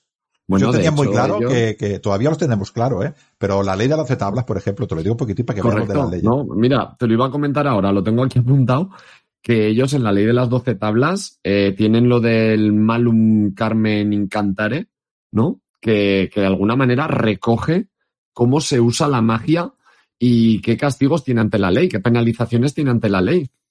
Claro, es que estamos, vamos, esto va en contra de la religión oficial, para que nos entendamos. Y, y como el que había la religión oficial era, entre comillas, el que era la buena relación con los dioses, ¿no? Pero son cosas como, cosas muy sencillas como, por ejemplo, a mí me roba una persona, hablo también de las doce tablas, a mí me roba una persona, mi casa, pero me roba a las doce de mediodía, y lo ven los dioses. Bueno, pues yo lo llevo al juzgado y ya lo juzgarán. Me roba por la noche, lo puedo matar. Lo puedo matar directamente sin juicio. ¿Por qué? Porque, la, porque lo hace a ocultas de los dioses. Su mal no es el robar. Su mal no es ir en contra de la voluntad de los dioses. Su mal es que va en contra de, de, de ellos. Lo está haciendo oculto. Todavía existe ese concepto en, en la legislación. No es tan bestia, ¿no? Pero existe este concepto en la legislación nuestra, que es, si tú atracas por la noche, lo haces con nocturnidad. Y tienes un Ah. agravante. Allí no es que era un agravante, es que te mataban. Claro. Con lo cual la ley del hombre y la ley de los dioses era muy parecida, es lo que me estoy refiriendo. Entonces hay que verlo así, Sí, sí. que ellos ah, no es que hacían, no es que pedían a los dioses justicia, es que para ellos eso ya, ya era justicia. Ya era una No. manera de solucionar las cosas. Mm. Pero incluso, incluso en estas tablas, eh, yo creo que un poco en, en la línea de lo que tú estás comentando, eh, claro, estas maldiciones, estas deficciones, estos, estas carmina, no sé si lo he dicho bien, Sí, estos canción- son cármenes, canciones, sí. estas canciones, estos encantamientos, estos hechizos, eh, claro, lo que convierte, o sea, según parece en esta ley se recogía que lo que convierte una acción en magia es un poco lo que tú dices. O sea, si tú el poder que invocas se basa en la fuerza divina, en los dioses o en la fuerza de la naturaleza, no se considera magia. En cambio, si lo que tú buscas lo buscas a través de una ayuda demoníaca o de un ser cruel o, o invocas algún poder, lo que tú dices, oscuro, oculto de la naturaleza, oculto de la visión de los dioses, entonces sí que se considera magia. Y es lo que tú dices, una de dos. Si te cazo haciéndome alguna putada por la noche, te mato directamente porque te estás ocultando por los dioses, o si no te mato y te llevo ante la justicia, va a ser un agravante. Porque lo estás haciendo a oscuras, o sea, estás invocando fuerzas No, no, que no son divinas, que no son naturales. te, te mataban. Tú, si tú ocultabas, porque el no matarte era ir en contra de la voluntad de los dioses. Vamos a entender que esto, esto es un poco, un poco así, ¿no? A lo que buscaba la, la estamos, eh, tengamos en cuenta lo que hemos hablado antes de todos estos, mm, todos estos objetos de protección, el Fascunus, el, el Tintinabulum, el, el, la bulla y muchísimos otros objetos que tenían, ¿no? Que eran para proteger. ¿Por qué protegían? Porque ellos sabían que había otros que hacían daño. Y van- Mm. estos son las tablillas de, las tablillas de maldición. Estas tablillas de maldición a veces buscaban la muerte directamente de la persona, pero otras veces no buscaban la muerte, le buscaban un prejuicio, la inmensa mayoría o de buscaban incluso, incluso sufrimientos extremos. Sí. O sea, había maldiciones, había maldiciones muy, muy jodidas. Yo tengo, yo, yo he encontrado una por aquí. Eh, bueno, yo tengo aquí un librito que me imagino que tus, que tus oyentes conocerán, que es el Subluque Maligna, que es sobre el que hicimos eh, aquella ficción sonora de, ocio oculto para, para, Halloween. Y he encontrado de ficciones que, que la verdad eh, son bastante divertidas y, otras que son muy jodidas, ¿no? Pero aquí eh, hay, un, hay una de ficción que, el autor, que es Gonzalo Fontana el Boj, Gonzalo Fontana es un tipo con un sentido del humor muy, muy fino, ¿no? Y a esta de ficción él la, él la, esto, él la titula Un paseo anatómico, y es que es verdad. O sea, no hay parte del cuerpo que, que no sufra. O sea, eh, el que hace esta defección comienza encomendándose a Proserpina, que es la esposa de, Plutón, o Salvia, si es preciso que así te llame. Empieza, empieza esta, esta deflexión. Bueno, no la voy a leer entera, pero hacia quien iba dirigida dice que se lo entregues a las fiebres, a todas. Había distintos tipos, a la cuartana, a la terciana y a la cotidiana. Eh, que, lo venzan hasta arrebatarle el alma. Eh, luego, mm, a ver, espera que lo tengo aquí subrayado. Dice, te doy la cabeza de, de, Plocio, te doy la frente de Plocio, te doy las cejas, te doy los párpados, te doy las pupilas, te doy las narices, te doy los labios, te doy las orejas, eh, que le duelan el cuello, los hombros, los brazos, los dedos, para que no pueda ayudarse en nada, el pecho, los hígados, el corazón, los pulmones, para que no pueda sentir, que le duelan las tripas, el vientre, el ombligo, los costados para que no pueda dormir, los omoplatos para que no pueda descansar bien y su tripa maldita para que no pueda orinar. O sea, es que nombra hasta el culo, las nalgas, el ano, los muslos, las rodillas, las ancas, las pantorrillas, los talones, las plantas, los dedos, las uñas para que no pueda ponerse de pie por sus propias fuerzas. O sea, yo es que creo que, yo creo que para esto es mejor que te maten. Además, esto muchas veces, esto muchas veces iba acompañado con una figura de arcilla, una figura de barro, con alfileres, con acus, que dicen ellos. Tú has visto todas estas partes del cuerpo que ha dicho, pinchadas. Sí. Cogían una aguja y las pinchaban y luego la enterraban. También iba todo esto, ¿no? Eh, sí, hay auténticas, uh, auténticas eh, de esto. Yo leo, si quiero, un par de ellas para que la gente vea lo, lo duro que son. hay algunas muy divertidas también, ¿eh? Sí, sí, sí. Hay algunas muy cortitas y muy divertidas. Yo encontré una que pone, digo, es que también hace falta ser cabrón. Dice, el que se cague en el, que lo pone así Ángel, no, el que se cague en el solar de estas tumbas o las profane de cualquier manera que no goce de la luz del sol. Digo, hombre, es que te estás cagando en un solar de tumbas, cabrón. Esta defección te la has ganado. Sí, sí, sí, sí. Hay, hay algunas, eh, lo que digo yo que hay a veces unas ansias de amor, unas ataduras de amor que son, son exageradas. ¿no? Yo tengo una aquí que es eh, Tolomaide, se llama Tolomaide, que dice, mm. haz una atadura mágica a Tolomaide, al que parió a Yade, la hija de Orígenes, para que no pueda tener relaciones sexuales, ni por delante ni por detrás, que no pueda tener placer con otro hombre, sino solo conmigo. Sarapón, a quien parió Area, no le permitas comer ni beber, ni obtener placer, ni salir, ni conciliar el sueño apartado de mí, Arrástrala por los cabellos, por las entrañas, hasta que no se separe de mí. Y yo posea a Tolomaide, a quien parió hallada, hija de Orígenes, sometida a mí para todo el tiempo de mi vida, amándome, enamorada de mí y revelándome lo que tiene en mente. Esto es una atadura, pero esto es maldad pura. Sí, sí. O sea, es que es lo que te comentaba un poco al principio, ¿no? Te estás intentando ligar a una persona, conseguir el amor de una persona, pero a través de, una manera horrible. O sea, es, lo que tú dices, o sea, es, una atadura, es casi esclavitud. Es que No, lo, voy a leer todo, pero para que vea lo que dices tú de estas de anatómicas, ¿no? Hay una que es eh, a una tal eh, Teriche, una tal Teriche. Y dice, dioses infernales, si tenéis algo de santidad, os entrego a Teriche, sirvienta de Carisus.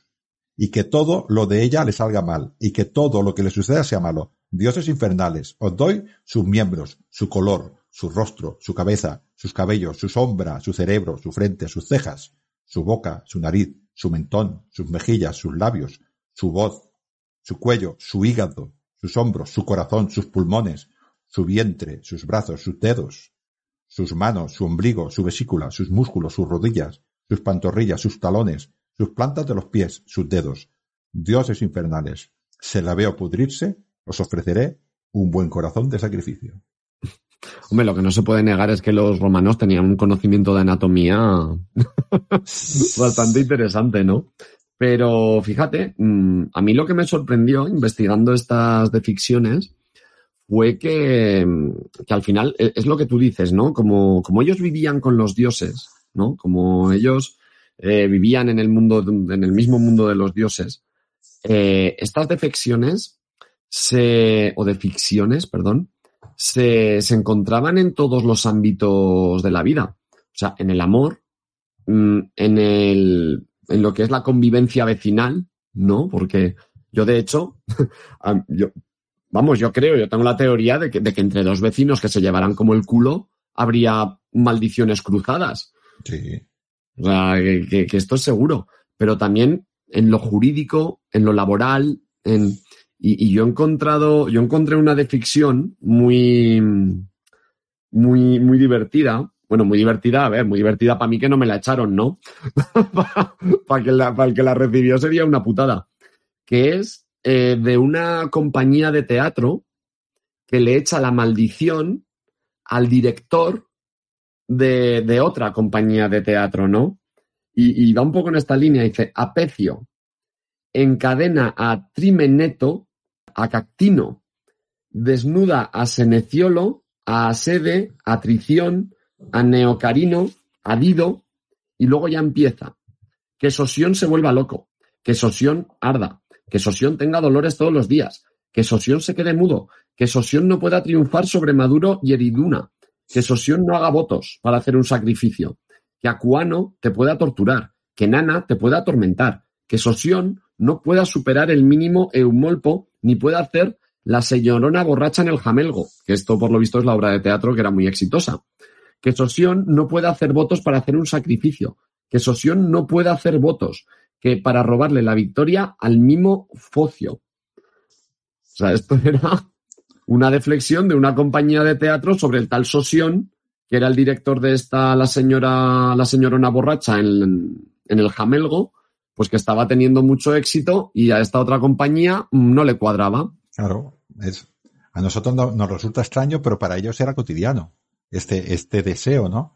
Ah, claro, yo me, yo me, me imagino eh, una de estas maldiciones, por ejemplo, que yo voy a una, a una persona reputada, a un mago reputados, y le deseo la muerte a esa persona. Y este magus me hace esta tablilla con las instrucciones correspondientes, ¿no? Para hacerlo, ¿no? A los dioses que tengo que invocar, las cosas que tengo que decir, la fórmula que tengo que hacer, ¿no? Bueno, las instrucciones que tengo que hacer. Uh -huh. ¿Cómo se gana ese mago, ese prestigio? Si esa persona muere. Y esa persona puede morir por los dioses o porque tengo unos sicarios, porque yo le puedo cobrar a esa persona dos mil sestercios y a los sicarios doscientos. Claro. Sí, sí, sí, sí. ¿Tú sabes la fama no, que coge este hombre? ¿O esta mujer? Claro. Sí, sí, sí, claro. Porque la no, violencia sí, al final genera violencia. Sí, sí, evidentemente, claro, sí, sí. Y, y, luego, pues me imagino que el boca a boca, ¿no? Oye, ¿a qué magus acudiste para tal, para cual, no? Había una costumbre en Roma, ahora un poquitín, porque ahora las personas mueren, ¿no? Había una costumbre en Roma, sobre todo la Roma republicana, que era la del último suspiro, para que, para que, para que el espíritu del, del, de la persona no cayera en, bueno, no fuera un mal espíritu y no se creyera mal maltratado o se perdiera, eh, pues un familiar, la madre, el padre, el hermano, recibía el último suspiro en su boca, entonces aguantaba ese espíritu ah, de buenas. Todavía es eso del último beso, ¿no? Sí, sí, Esto, sí, Estas cosas, ¿no? Y había una, un castigo que creo que nos cuenta el mismo Cicerón, que había muchas madres que cuando sus hijos los condenaban, iban a llorar, iban a llorar a las puertas de las cárceles para que les dejaran coger en su, eh, en su boca, coger en ellas mismas los espíritus de sus hijos. Y se los negaban. Porque quería decir que si yo enterraba a una persona de una manera no correcta, de una manera que no recibía el rito, su espíritu no sería capaz nunca de alcanzar el inframundo. ¿Y qué hace un espíritu que no es capaz de alcanzar el inframundo? Se enfada y ataca a los vivos. Vamos, generar lo que viene siendo un espíritu, un fantasma, claro, encima un fantasma muy cabreado. Un, espíritu muy maligno. Cabreado. Y por eso, y por eso los romanos le tenían tanto miedo a estas cosas. Tenían los, los romanos cuando, cuando morían, ellos eh, tenían un antepasado propio de, de, su gente que eran los manes. Los manes eran dioses, eran espíritus, dijéramos, guay. ¿Tú sabes esto, estas historias que nos cuentan algunas personas que van a la, que han estado, o que dicen o que creen, que yo estoy seguro que lo creen, sea verdad o no, ellos la creen, que han estado en el túnel y allí les ha venido a recibir su abuelo y allí les ha venido a recibir su padre, estos son los manes romanos. Sí, sí, sí, sí. Pues mira de dónde nos vienen, son estos manes. Entonces, si yo los honro, si yo les pongo las velas, si yo voy al cementerio a honrarlos, cuando yo esté al borde de la muerte, ellos vendrán a acompañarme al camino de la luz. Esa es la creencia que tenían, que tenían en Roma. En este caso, me acompañarían hasta el inframundo, pagaría Caronte, iría con ellos, pues a vivir una vida, pues sin, sin, sin pena y sin complicaciones. Ellos no tenían el concepto de cielo e infierno, tenían otro tipo, otro tipo, pero bueno, yo tendría una vida eterna. Pero ¿cómo tengo la vida eterna? Primero, si soy enterrado con el rito, ¿y qué me asegura el rito correcto? El rito correcto asegura de que el espíritu sabe dónde está enterrado el cuerpo. Y si sabe que está enterrado el cuerpo, pues lo enterramos. Había un rito que era eh, cuando yo voy a llevar a mi cuerpo, voy a sacar el cuerpo de, de mi casa, llamarlo en voz alta tres veces. Está muerto, pues yo lo llamo tres veces. ¿Para qué? Para alertar al cuerpo y al espíritu, cuidado que nos vamos a ir de aquí. No te quedes en casa, porque si te quedas en casa, nos vas a traer la mala suerte. Esto es eh, lo que pensaban ellos, ¿eh? No, pero eh, a ver, y de hecho así se, así se ven varias historias. Eh, por ejemplo, el, el, relato que seguro que todo el mundo conoce de Atenodoro y el fantasma, ¿no? Cuando Atenodoro está allí escribiendo tal y aparece el fantasma tal. a mí me encanta que Atenodoro lo mande a esperar, y diga, espérate que estoy escribiendo. O sea, yo, porque es un filósofo y es, sabio. Yo, yo me cagaría vivo, a Tenodoro no, a Tenodoro le dijo no me toques los cojones que estoy acabando esto, pero al final mm, a Tenodoro eh, acabó con la maldición de toda esa casa que aterrorizaba al pueblo, encontrando el lugar donde estaba enterrado el espíritu y enterrarlo, pues como tú has dicho, como los dioses mandan con el rito digna sepultura, dándole digna sepultura. Así se acabó el problema. Esto era, era muy importante para Romano, el bien morir, el bien, el ser bien enterrado era muy importante. Él, él, por ejemplo, cuando, cuando morían soldados en batalla y los, y los, eh, los quemaban, se decía su nombre para que el espíritu dijera cuidado. Estamos identificando que el espíritu esté, esté con el cuerpo y así ese espíritu podía alcanzar, a través del cuerpo podía alcanzar, eh, bueno, el inframundo o lo que fuera, el Elisio si era un héroe. Pues claro, nos vamos al Elisio los otros van al inframundo normal. ahí siempre ha habido clase social hasta en el inframundo. siempre ha habido clases. Siempre, siempre, siempre. Bueno, pero ¿qué pasaba si yo me equivocaba? Porque yo lo podría hacer de buena fe, pero yo me podía equivocar. Y para eso en Roma estaban las fiestas de las Lemurias. Y las fiestas de las Lemurias no es más que eh, intentar, eh, si si los manes yo los he respetado bien, recordárselo, es decir, yo os he respetado bien, tener en cuenta esto, ¿no? Pero en el caso de que haya hecho algo mal, estos mismos manes, que son dioses de buena, se pueden enfadar contra mí. Y si se enfadan los manes contra mí, lo que yo voy a tener es mala suerte en mi vida. Con lo cual, tengo que contentar a mis manes cada día, cada día en mi horario, en mi altar familiar, los tengo que contestar cada día. Si no está el padre de familia, lo hará la madre de familia. Pero en caso de que haya algún espíritu que nos haya pasado con estos amuletos, con esta, por ejemplo, imagínate que yo, yo tengo un esclavo muy tonto en mi, en mi domus del Aventino, ¿sabes? Eh, tengo un, esclavo muy tonto. Y tiene la costumbre de coger la puerta, abrir y cerrar rápidamente, abrir y cerrar rápidamente la puerta y llamar a los espíritus para que Uy, eso, eso está muy malamente, eso te iba a decir, eso es para llamar a los espíritus. Eh, pues muy bien, que todavía se, pues esto es. Entonces yo lo que tengo que hacer es el rito, el rito de las lemurias que escucharán nuestros oyentes, ¿no? la versión de las lemurias, porque a mí me encanta mucho, porque ¿sabes qué pasa? Cuando se escribe las lemurias, un sacerdote no mola, mola cuando lo escriben los poetas. Claro. Cuando lo escribe, eh, cuando lo escribe Ovidio.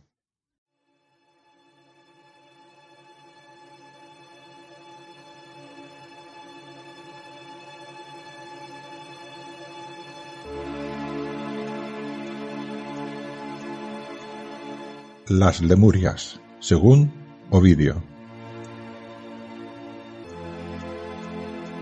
Era el mes de mayo, así llamado por el nombre de los antepasados, mayores, que todavía ahora conserva parte de la costumbre antigua. Cuando está mediada la noche y brinda silencio el sueño, y han callado los perros y los diferentes pájaros, el quirite, que se acuerda del viejo rito y es piadoso con los dioses, se levanta con los pies desnudos, hace un gesto con la mano para llamar a la buena suerte. Y para que en su silencio no le salga al encuentro una sombra ligera. Y lavando sus manos con aguas puras de una fuente, se da la vuelta y antes coge habas negras y las arroja de espalda. Al arrojarlas, dice aec ego mitto is redimo mesque meosque fabis.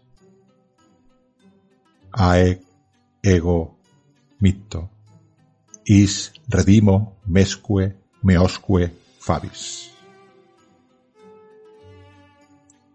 Yo arrojo estas habas, con ellas me salvo a mí y a los míos. Esto lo dice nueve veces y no vuelve la vista.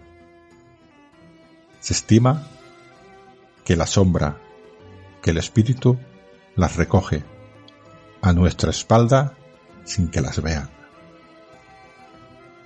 De nuevo, toca el agua y hace sonar bronces y ruega que salga la sombra, los lemures de su casa y dirá nueve veces, Manes exite paterni.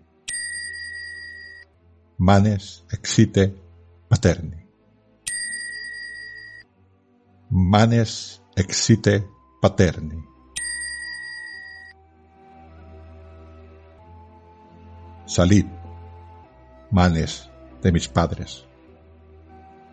Entonces vuelve la vista y entiende que ha realizado el ceremonial con pureza. El rito ha sido realizado correctamente y su casa está bendecida.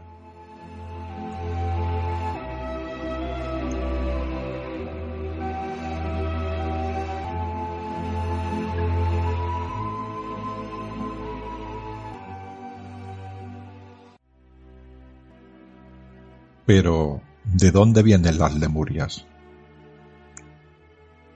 En los orígenes de la ciudad inmortal, Rómulo enterraba en la tumba los restos de su hermano y se celebraba el funeral por Remo, que tan fatalmente se había precipitado. Infortunado Faustulo y Aca, con el pelo suelto, humedecían con sus lágrimas los huesos abrasados.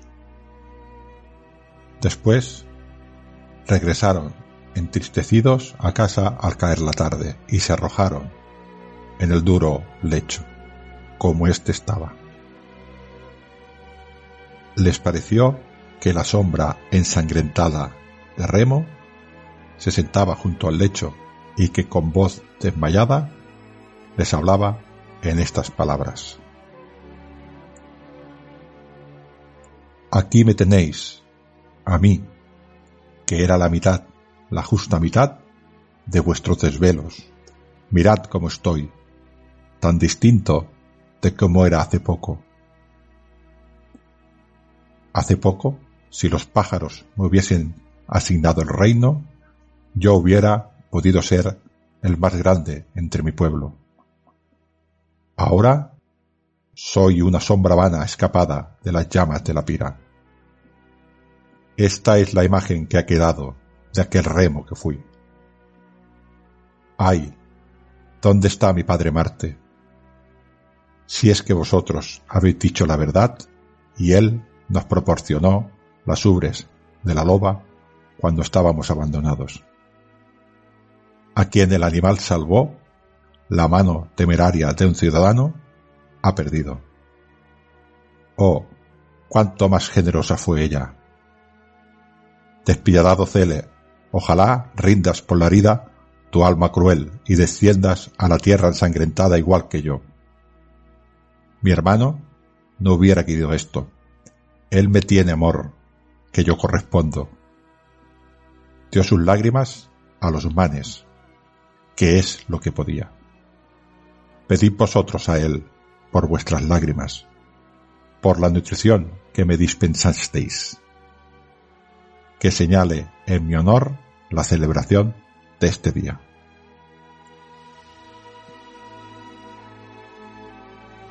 Quisieron abrazar a quien hacía tal encargo y alargaron los brazos.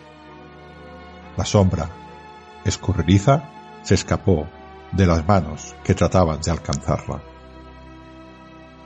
Cuando la imagen fugitiva se llevó consigo el sueño, los dos contaron al rey las palabras de su hermano.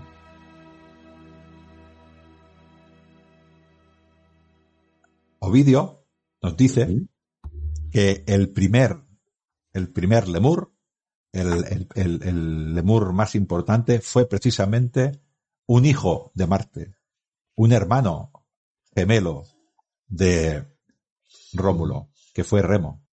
Remo, según la versión, vuelvo a repetir, según la versión de Ovidio, no lo mató Rómulo, porque Rómulo lo quería como su hermano. Sencillamente las aves decidieron en el Palatino que él fundara Roma, pero su, que tenía su hermano lo quería mucho y Fástulo y Aca se querían mucho a sus hijos. Sin embargo, él dio la orden de que el Pomerium eh, tenía que ser una zona sagrada y no podía haber armas. Y Remo, en una tontería suya, pues entró con armas. Entonces el lugartenientes, vuelvo a repetir que es Ovidio, el lugarteniente de Rómulo, el jefe de su guardia personal, el jefe de los queleres, el jefe de la caballería, que era la, la, la que protegía al rey en batalla, obedeció a su, a su rey y mató a Remo cuando hizo ese saltito que dice que saltó la muralla y dice, ¿cómo va, cómo va a defender Rama con esa muralla? Mira, salto, pum, pum, pum, pum, pum, pum, pum, pum, a tomar y, y, Keller, que se escribiría Zeller en castellano, Keller, él dijo, pues a mí mi rey me ha dicho que el que entre aquí con un arma lo mate, porque esto es terreno sagrado. Y como es terreno sagrado, ofendemos a los dioses. Y te mato. Y lo mató. El rey, evidentemente, no castigó a Zeller porque obedeció sus órdenes, pero lamentó fuertemente la pérdida de su hermano. Y dicen pues bueno, Ovidio nos explica que este es el primer, el primer lemur. Y fue la primero, el primero que se le honró. Ovidio nos dice que de Remuria, Lemuria, Lemuria, Lemuria, y de ahí viene este, este, estas fiestas, ¿no? Se hacían en mayo y se hacía tres días seguidos, ¿no? Que, bueno, mayo también era porque tenía un, un, significado, ¿no? Mayo viene de mayores o algo así, ¿no? muy bien, de, el mos mayorum, las costumbres de los antiguos, muy bien los mayores, el Mos Mayor lo habían hecho los anteriores, y entonces yo es que tengo que hacer respetar lo que hacían los mayores, y una de, una de las cosas que hacían los mayores era el respeto a los antecesores, ¿no? Has visto que he hecho los deberes, ¿eh? Sí. Bueno, ya eh, el último punto que intentamos hacer, que, yo sé que a ti te mola. Espera un momentito, fíjate. Eh, en cuanto a lo que me decías de la poesía, que con esto que hemos nombrado antes de, de los Cármenes y, de las Cárminas, bueno, Carmina sería el plural, ¿no? Carmen, Carmina, sería... Eh, no sé de qué declinación es, pero bueno. Bueno, no sé, pues bueno, esto que decías de la poesía eh, también es muy curioso porque con esto de las Cárminas, para que tuvieran efecto, ¿vale? Eh, tenían que ser sencillas. Elimino, consagro, entierro, tenían que ser claras pero lo que era decisivo para que tuvieran éxito no era que fueran poéticas, era que estuvieran bien entonadas. Claro. O sea, era que estuvieran bien entonadas y, la cadencia rítmica, que fueran poemas o no, ya no tenía tanto peso. Pero estos cármenes, que me perdonen los filólogos, pero estos hechizos, estas cantatas, estos cantares, eh, ya no era que fueran poéticas, era que, que estuvieran bien entonadas y que fueran rítmicas. Es que, Y otra cosa que yo me imagino que tú conocerás, porque eres, eres sabio más, más que yo, evidentemente. Yo buscando así defecciones, ¿sabes dónde he encontrado una defección? Que me ha sorprendido mucho. Y mira que me lo leí, ¿eh? pero no me acordaba, o no lo había relacionado con esto. En la Celestina. ah, Que, que en la Celestina, eh, la, la Celestina, eh, dice, conjurote triste Plutón, señor de la profundidad infernal, emperador de la corte dañada, capitán soberbio de los condenados ángeles, yo Celestina, tu más conocida cliéntula, te conjuro por la virtud, tu, tu, tu, y es eh, el amarre que la Celestina hace para, para Melibea. Y, y ahí es, de alguna manera, donde, donde Rojas, pues, nos dice que ya nos da a entender que la Celestina no es una simple alcahueta, sino que es una bruja. Es que eh, a día de hoy todavía hay gente por ahí por internet y teléfonos 606 que ofrecen amarres. Sí, sí, sí, sí. Y eso no es más que un amarre. Mira de No, cuánto sí, nos viene. Y, y a mucha información de, para este programa la he sacado de un libro que se llama ah, Textos mágicos en papiros griegos. Sí, sí. Y esto fue adaptado por Roma, añadió sus cosas y durante el mundo se ha ido, eh, bueno, pues ha ido evolucionando, pero con la misma, más o menos, con esta misma base, ¿no? Encontrar algún, algún, vamos a llamarlo, lo que ahora llamaríamos espíritus, algún ser que a través de su poder, que es un ser que viene del inframundo, que haga a través de un objeto, a través de algo, el, el objeto, o sea, lo que yo quiero conseguir. Sí, sí. Pues Siempre, mira, siempre ahí llamamos a alguien del inframundo, a alguien de abajo, no a alguien de arriba, que sería la religión. La religión sería rezar. Dios mío, Sí, sí, sí. eh, ya está, no, no le deseas No, mal no, a esto, nadie, esto es otra cosa. Esto es invocar, esto es llamarlo como quieras. Pero me ha hecho gracia porque además yo la Celestina me acuerdo que, que la leí en el instituto como tu hijo de vecino. Pero claro, yo ahí buscando de ficciones he encontrado esta, digo, hostia. qué- Vaya qué manera de, aburrir- hacer aburrir la literatura, hacer leer a un chiquillo Oh, la Celestina. Eh, Es una, es una obra, es una obra enorme, pero no para leer en el colegio. Es lo que No, estoy diciendo. no. No, A ver, no, es que- no, no critico la obra. No, no, no, no, pero muchas veces, eh, y tú como, como docente, yo, yo creo que, no sé, no sé cómo lo verás tú, ¿no? Pero yo, por ejemplo, mira, te voy a poner un ejemplo un poco así más, más, más tonto, ¿no? Eh, yo, yo sabes, bueno, como tú, yo escucho metal, escucho metal extremo, entonces, ah, ¿cómo te puede gustar eso? No sé qué, tal, ah, pues, ah, oh, recomiéndame algo. Hostia, mm, yo a lo mejor no le recomiendo el que canónicamente es el disco más bueno de una determinada banda o, o, una, o un disco que sea el culmen de ese estilo musical. Yo le recomiendo el más accesible para que poquito a poco se vaya metiendo y pueda llegar a disfrutar de lo que yo disfruto. de, de música de Entonces, verdad. en los, claro, entonces en los colegios yo creo que se confunde, oye, el gusto a la lectura, el gusto a la lectura. Pum, toma la Celestina. Eh, lo siento, tío. Con eso no le coge el gusto a la lectura a nadie. No, y y hay eso que- no quita, eh, vuelvo a repetir, que es una obra magnífica, pero no creo Sí, que sea para sí, leer sí, una persona de 10, 12, 13 años. Correcto. Hay otro O sea, tipo de literatura que te hace eh, querer esta literatura y luego te pide más. Igual te pide la Celestina y más cosas. exacto, Pero ya para eso exacto, tienes que estar, exacto. te tengo que Yo- poner en este gusto. Esta es mi opinión, eh, totalmente mía, y que otra No, persona pero- opinará otra cosa. No, no, pero yo, yo pienso lo mismo, que tú si quieres introducir a alguien en este tipo de obras, pues no le tienes por qué hacer leer a lo mejor el libro entero. Métele pasajes, o versiones adaptadas, o, o yo qué sé, o mételes un cómic. Yo estoy seguro que un chaval de 12 o 13 años se lee mucho más a gusto un cómic de la Celestina que la Celestina. Ya se leerá el libro. Ah, pero hay, hay libros de aventura más sencillos, más tranquilos, Correcto. más fáciles de digerir, más fáciles de imaginar, más fáciles Claro. de un mundo, de un mundo cotidiano, más fáciles de empatizar, eh, Mm. incluso de, de interpretar lo que estás leyendo, las palabras que estás leyendo, ¿no? Sí. Pero bueno, eh, Esta, para- esta es nuestra opinión, Ángel y yo opinamos así, luego ya totalmente, cual. subjetiva. Si alguno de los oyentes ve de puta madre que se lea la Celestina en los institutos, pues claro que sí. Bueno, pues eh, si, en la, si en las casas del Aventino, mi casa del Aventino, había, o yo hago este, este rito de liberación de los lemures para que, para que mi casa quede, quede libre de todo espíritu que me quiera dañar, imagínate qué puede pasar en un cementerio.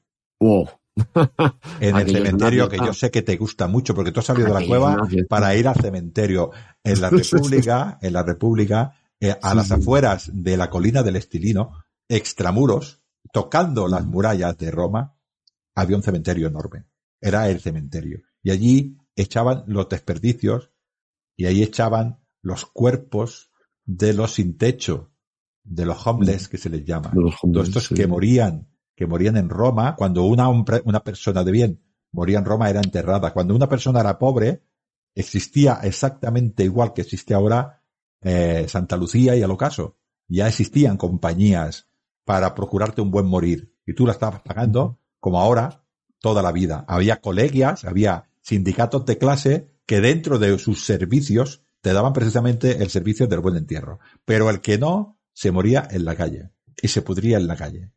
Y entonces había em, partidas, había esclavos pagados por los élites, esclavos públicos que los sacaban de Roma y los colocaban allí. Entre que los quemaban y no los quemaban, estaban allí. ¿Y qué había cuando hay un cuerpo y hay aves rapaces y perros con hambre? ¿Qué hacen? Pues, no sé, enfermedades, extender, extender todo, claro. Y se los comen. Y se los comen, sí, Y sí. se los comen. Esto es Bueno, la visión que podemos ver de un cementerio. Ningún hombre de bien iría a un cementerio donde puede haber a este tipo de, de, de vista, pero además este tipo de seres, de, de, personas que han muerto mal y que tienen el espíritu atormentado. La muerte Correcto. corrompe el espíritu de los hombres, con lo cual un hombre de bien no iría Pero eso, fíjate, en, en el mundillo del misterio eh, eh, también pasa mucho.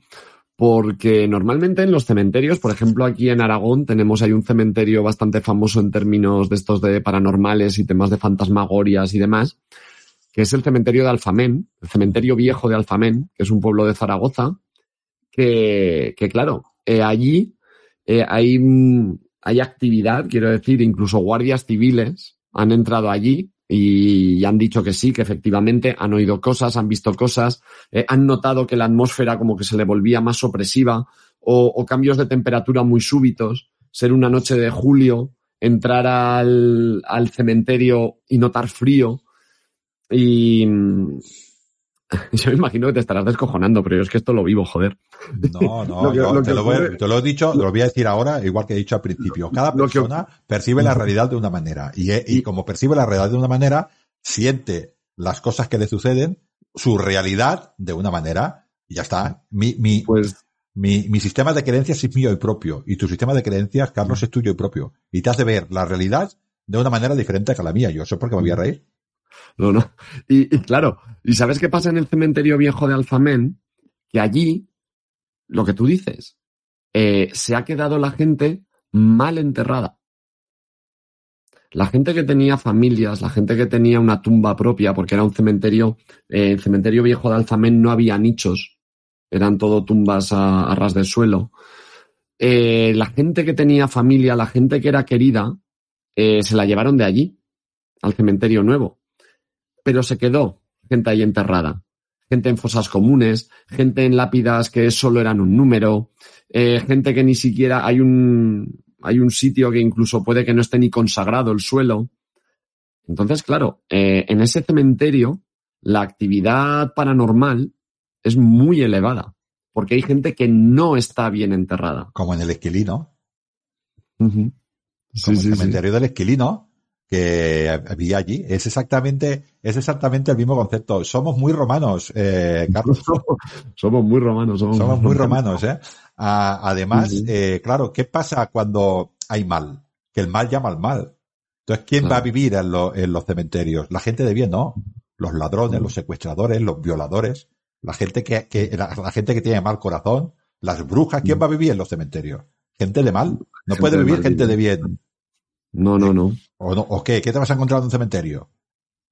Pues cosas Claro. malas. Digo, Cosas en la época, en la época romana. Incluso, época fíjate, romana. fíjate si la sociedad romana es estructurada y es guay, que es que los- esta gente que vivía en el cementerio, esta gente que se dedicaba a secuestrar, esta gente que se dedicaba a secuestrar gente libre y venderla como esclavo en otras localidades de, de Italia, esta gente que se dedicaba a raptar niños para pedir rescate y cosas peores, tenía su propia diosa, que era la diosa Laverna.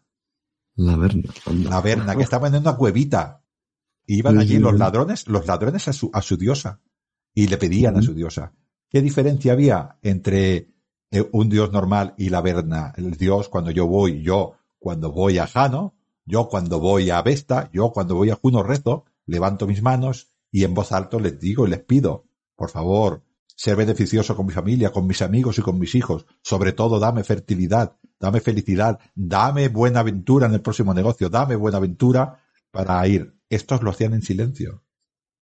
Ah. Lo pensaban, porque claro, por dos cosas. Primero, porque la diosa era una diosa del oculto, y segunda, para que no le quitaran el negocio el siguiente que iba a rezar. Claro. claro. No, además en los cementerios, eh, cuando tú recurrías a un magus, eh, pues porque querías hacer un determinado hechizo y tal, los magos, los magus, los, hechiceros, eh, también fabricaban amuletos para que tú tuvieras pues determinados efectos, ¿no? De protección o de lo que fuera. Y, por lo visto estaba bastante mal visto que los magus eh, recurrieran a objetos que habían sacado de un cementerio. Porque, claro, si tú le hacías a alguien un amuleto con algo que había robado de un cementerio, era porque lo quería para algo muy jodido. O sea, era porque lo quería para algo muy malo. O sea, alguien que te pidiera un amuleto. ¿eh? El mal atrae al mal. Correcto. O sea, lo, querían para algo malo, porque alguien que quisiera eso, un amuleto que estuviera hecho con algo de un cementerio, eh, no podía pedir nada bueno. Y de hecho había magos que se dedicaban a esto y estaban muy, muy, muy mal vistos. Me estás hablando, parece que estás hablando de la película Poster Gay, que hace la película de Simón Cementerio, ¿no? Porque bueno, pues es el mismo concepto. Bueno, o Amityville, la casa que o Amityville, es lo mismo. El mismo todos vamos, a parar al mismo concepto, que es este concepto de, del, del, que no muere siendo respetado y su espíritu se queda aquí para hacernos mal. Porque, ¿y qué quiere? ¿Qué espera normalmente como norma general? Tener una, mm. una digna sepultura. O en el caso de estas personas, que también nos pasa ahora, ¿no? Que es estas personas que he mm. dicho al principio, de donde enterraban a veces las tablillas de descripción, que eran estos niños que morían prematuramente o estas mujeres que morían prematuramente. ¿Qué quiere decir esto? Hablando de una niña, por ejemplo, que, que acaban de concertarle matrimonio y se va a casar y se muere por una enfermedad. Esa niña, su vida es un desperdicio. Miro desde el punto de vista romano, ¿eh? No, no sí, sí, sí, sí, Esta niña ha, ha muerto sin acabar la misión por la que estaba en la vida. O sea, tiene algo que hacer ¿Qué hace muchos de los fantasmas que tenemos en la actualidad? Lo mismo que antes. Me he quedado y tengo que acabar algo. Y cuando lo acabo, entonces ya me voy tranquilo. Claro, sí, a ver, hecho, de hecho, a ver, cuando, cuando se habla de temas paranormales de poltergeist, ya que, que, lo has nombrado, que lo has nombrado, un poltergeist es un fenómeno paranormal extremo, ¿vale? En el que vuelan cosas, se abren puertas, hay cambios súbitos de temperatura, o sea, un poltergeist es un fenómeno paranormal extremo. Eh, claro, ¿cuándo se dan estos poltergeists? Pues correcto, cuando tú, como tú dices, cuando hay un enterramiento malo o cuando haya vivido alguien malo o cuando ha ocurrido algo especialmente cruento, porque el mal impregna mucho. O sea, las paredes son como, como esponjas. De hecho, eh, hay muchos poltergeists de casas con poltergeists y registrados y grabados, etcétera, etcétera, que lo único que han tenido que hacer para que se fuera ese poltergeist ha sido ventilar. Abrir bien la casa, ventilarla, limpiarla, pintarla, y en esa casa ya no vuelve a pasar nada más. En otros sitios ha habido que hacer exorcismos o incluso la gente se ha llegado a mudar. Pero, claro, mm, y luego lo que dices de niños y demás, claro, no es lo mismo un poltergeist, que es un fenómeno salvaje, que es como estar de guardia de seguridad en el palacio de no sé dónde y que por un pasillo se te cruce un niño o se te cruce una niña. Eso es una aparición. Ese niño viviría allí, tendría una muerte traumática, pues por alguna enfermedad de antaño, pues de tosferina o de tuberculosis o de alguna movida de estas, ese niño, mm, lo que tú dices, es un alma pues que no ha cumplido su función en la vida y de alguna manera se queda atrapado allí. O sea, que, al final sigue... Si pasaba en Roma, ¿cómo no nos va a pasar a nosotros? Es verdad, es que somos, muy romanos. había, estos, estos, eh, estas personas estos espíritus, pero ahora vamos a hablar de personas que parece ser que sí que existían también de verdad. Y yo sé que esta te gusta mm. mucho. Ah, también en, los cementerios, claro, estamos hablando de un mundo eh, en el que está, dijéramos, la luz y la claridad y, la, y el orden, mm. y el cementerio en el cual está el caos, en el cual está la muerte, en el cual está la impureza. Y ahora mm. resulta que cuál es el fetiche más importante sexual en Roma. Si le tengo miedo a los muertos. Esto, esto me ha flipado mucho. O sea, el mundo puta en los cementerios. El mundo de la prostitución, pero de alta gama. Sí, sí, ojito que no era barato esto. Sí, sí, sí, sí. Estamos hablando de eh, que por ahí noticia algún autor que gastaba dos aurios, dos aurios. Por Pensemos que un legionario en esta época ganaba 900 estercios al año. Sí, sí. Y, y esto eran dos aurios. Un aurio era en esta época 100, 200 estercios le costaba de los 900. Sí, sí, o sea, que si una persona ganaba veintipico mil euros, estamos hablando de, de, de cinco mil. O sea, si va cinco veces a esta mujer, se queda sin, le cuesta el precio de todo el año de su sueldo. Como dicen nuestros abuelos o nuestros padres, dos aureos de los de antes. De los de antes. Y estas eran las. Mucho, ¿eh? Eran las tumbales, eran las bustuaeriae, se dicen, bustuaeriae, tumbales. Estas eran eh, mujeres, además, eran, eran muy diferentes. Había una ley en Roma, muy interesante el tema este, porque había una ley en Roma que obligaba a las prostitutas, Roma hablo, ¿eh? a vestir de una manera determinada, y era enseñando carnes y con una peluca eh, o con el pelo rojo. Entonces tú de lejos decías, tú eres prostituta. Esa puta. Y no te podemos, y no te podemos, no, pero, pero tampoco, porque en aquella época la prostitución se veía de otra manera. Era, la mujer que lo ejercía era una, era indigna, era una infame, pero desde el punto de vista social se veía como algo, algo que iba bien a la sociedad. Mientras los hombres se desahoguen con estas mujeres infames, dejarán en paz a las mujeres decentes de otros hombres. Así se veía en Roma. Sé que es una mm. burrada, pero es como se veía en aquella época. No, no, no. A ver, ¿es una burrada o no? Quiero decir, Ángel, que es lo que hemos repetido muchas veces. Estamos hablando de cómo se veía. En aquella, sí, claro. En aquella época. O sea, pero, no, no, pero, pero no, no. O sea, yo me he quedado muy loco. Además, investigando estos de las busturiae. Es, es, eh, se vestía como un fantasma. Se vestía de blanca, la cara blanca, pero que luego pálida pero que luego, por lo visto, eh, en los cementerios, esta ley ya no existía. O sea, esta ley de ornamentación para las prostitutas. ¿Quién va a pensar en eso? Un hombre debiendo pensaría eso. Claro. ¿Cómo voy a poner una ley para que ejerzan la, la, prostitución en los cementerios? ¿Quién va a ir a un hombre debiendo? ¿Pero quién va a ir al cementerio? ¿Estamos locos o qué?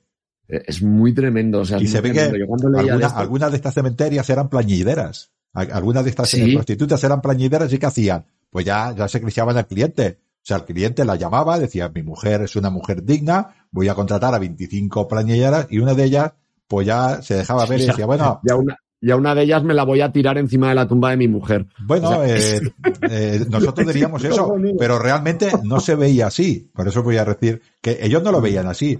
Lo que decía, hemos dicho que la protección se veía como un bien social. Sí, sí, no, que, es, una manera muy diferente. Aquel hombre iba por la noche, esa, esa mujer que era playidera por el día, mm. por la noche se ataviaba de su vestido blanco, se ponía eh, ese maquillaje pálido se también. se ponía ese, o sea, lo que parecía, lo que cualquier persona ha visto una película, una aparición de una mujer vestida de blanco en un cementerio. De no, a mí lo que me ha sorprendido es que luego eran como una especie de, de santa compañía, ¿no? O sea, hacían como una especie de cofradía, ¿no? Como una especie de grupo. Y, luego todas vestidas y todas maquilladas. Hacían, unos cantos, todo esto era un ritual, hacían unos cantos y semejaban, algunos alguno de estos hombres, otros iban directamente, pero algunos de estos hombres, era, era algo como así, a ver si lo puedo explicar, era como si el espíritu de la mujer, por, por los cuales estos están en duelo, eh, de alguna manera fuera allí y consintiera con su marido y lo estuviera haciendo, o sea, era, era un desahogo del marido, imaginándose que ese espíritu, ese, esa, es, esa mujer que ha muerto, consolaba al marido. Era una, una visión así. no, no, era, era curioso. Ellas hacían gemidos, hacían lamentos como si estuvieran eh, muertas, ¿no? Y claro, ¿cuál era el sumo? ¿Cuál era lo más, lo más eh, de esto? Es que es Sencillamente que lo más caro de todo era que ellas se quedaran quietas como si fueran unas muertas, como si fueran muertas, entonces el marido las poseía. Porque claro, estamos hablando del fetiche de lo peor que le puede pasar a un romano es tocar un muerto. Es, es, la muerte, la muerte era, les favorizaba. Pues ahora imagínate que poseo una muerta. Eso era lo más caro, dos, dos aureos. dos aureos, cinco mil euros de los de ahora, mira. Pero yo entiendo que, que, esto hay que verlo con los ojos romanos y que seguramente desde su mentalidad esto era así. Todo el mundo sabía que esto pasaba y, y demás. Pero es que me parece flipante, tío. O sea, es que hay que tener un estómago. O sea, hasta en la época de Roma. Cuando piensa que o, eh, ya, o cuando acababan del acto, cuando acababan el acto, el hombre les ponía lo que has dicho tú de las dos monedas en los ojos, como si se hubiera quedado, como si se quedara muerta. Pensamos Sí, sí, el sí, rito, todo esto, nosotros lo vemos un poco extraño, pero para ellos esto era ritual. Eh, para este hombre era, era un, eh, Un era un liberador, desahogo. lo que tú has dicho, un desahogo. Era un desahogo. Pero además.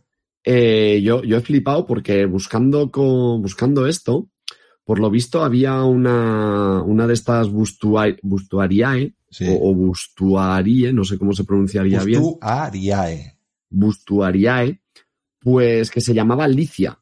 Sí.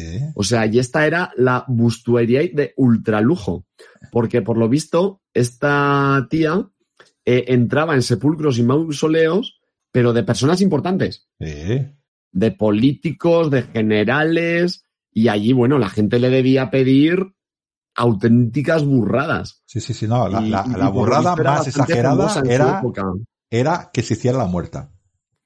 Sí, sí, sí. Era, porque era el fetiche más, estamos hablando de una sociedad que tiene miedo a los muertos. Pues a- hacer, claro, fetiche eh, eh, extremo, era el, era el fetiche, ¿no? sí, sí, sí, sí, sí, sí, no, y además dice aquí que eh, simulaban estar muertas y eh, interactuaban sexualmente con ellos incluso sobre la tierra húmeda de las tumbas. Sí, sí, sí. Todavía hay que- gente que va, yo he visto que algunas veces, al menos en las películas, caliente, que va al cementerio a, a- porque eso les, les excita más, dijéramos. Ese, esa Sí, ese romper la- la- lo que es convencional, eh, pues les llama, pues esto era así. Claro, no, pero a ver, ¿qué, qué quiero decir? Que, que aún a día de hoy seguro que hay gente que, que aún lo hace, pero que, que claro, que, que a mí me ha flipado mucho. Yo cuando leía esto de las... Además, he leído un artículo que hablaba de la prostitución en Roma y digamos que estaba la prostituta estándar, Sí, o sea, la que era, pues, la prostituta sí. que ejercía en la calle de cualquier manera. Luego había otra que podríamos decir que es lo que hoy sería pues una prostituta de lujo, una escort. Sí. Y, y luego Eso estaban estas Delicatae. Delicatae, correcto. Y luego estaban estas que eran las más cotizadas. Sí, sí. O sea, olvídate de, de las Delicatae y, y- no, no. y, y de las más famosae, que había otras que eran famosas todavía, que eran Sí, gente que tenía un apellido ah, importante. Pues, pero da igual, o sea, por encima de todas Esta- estaban estas.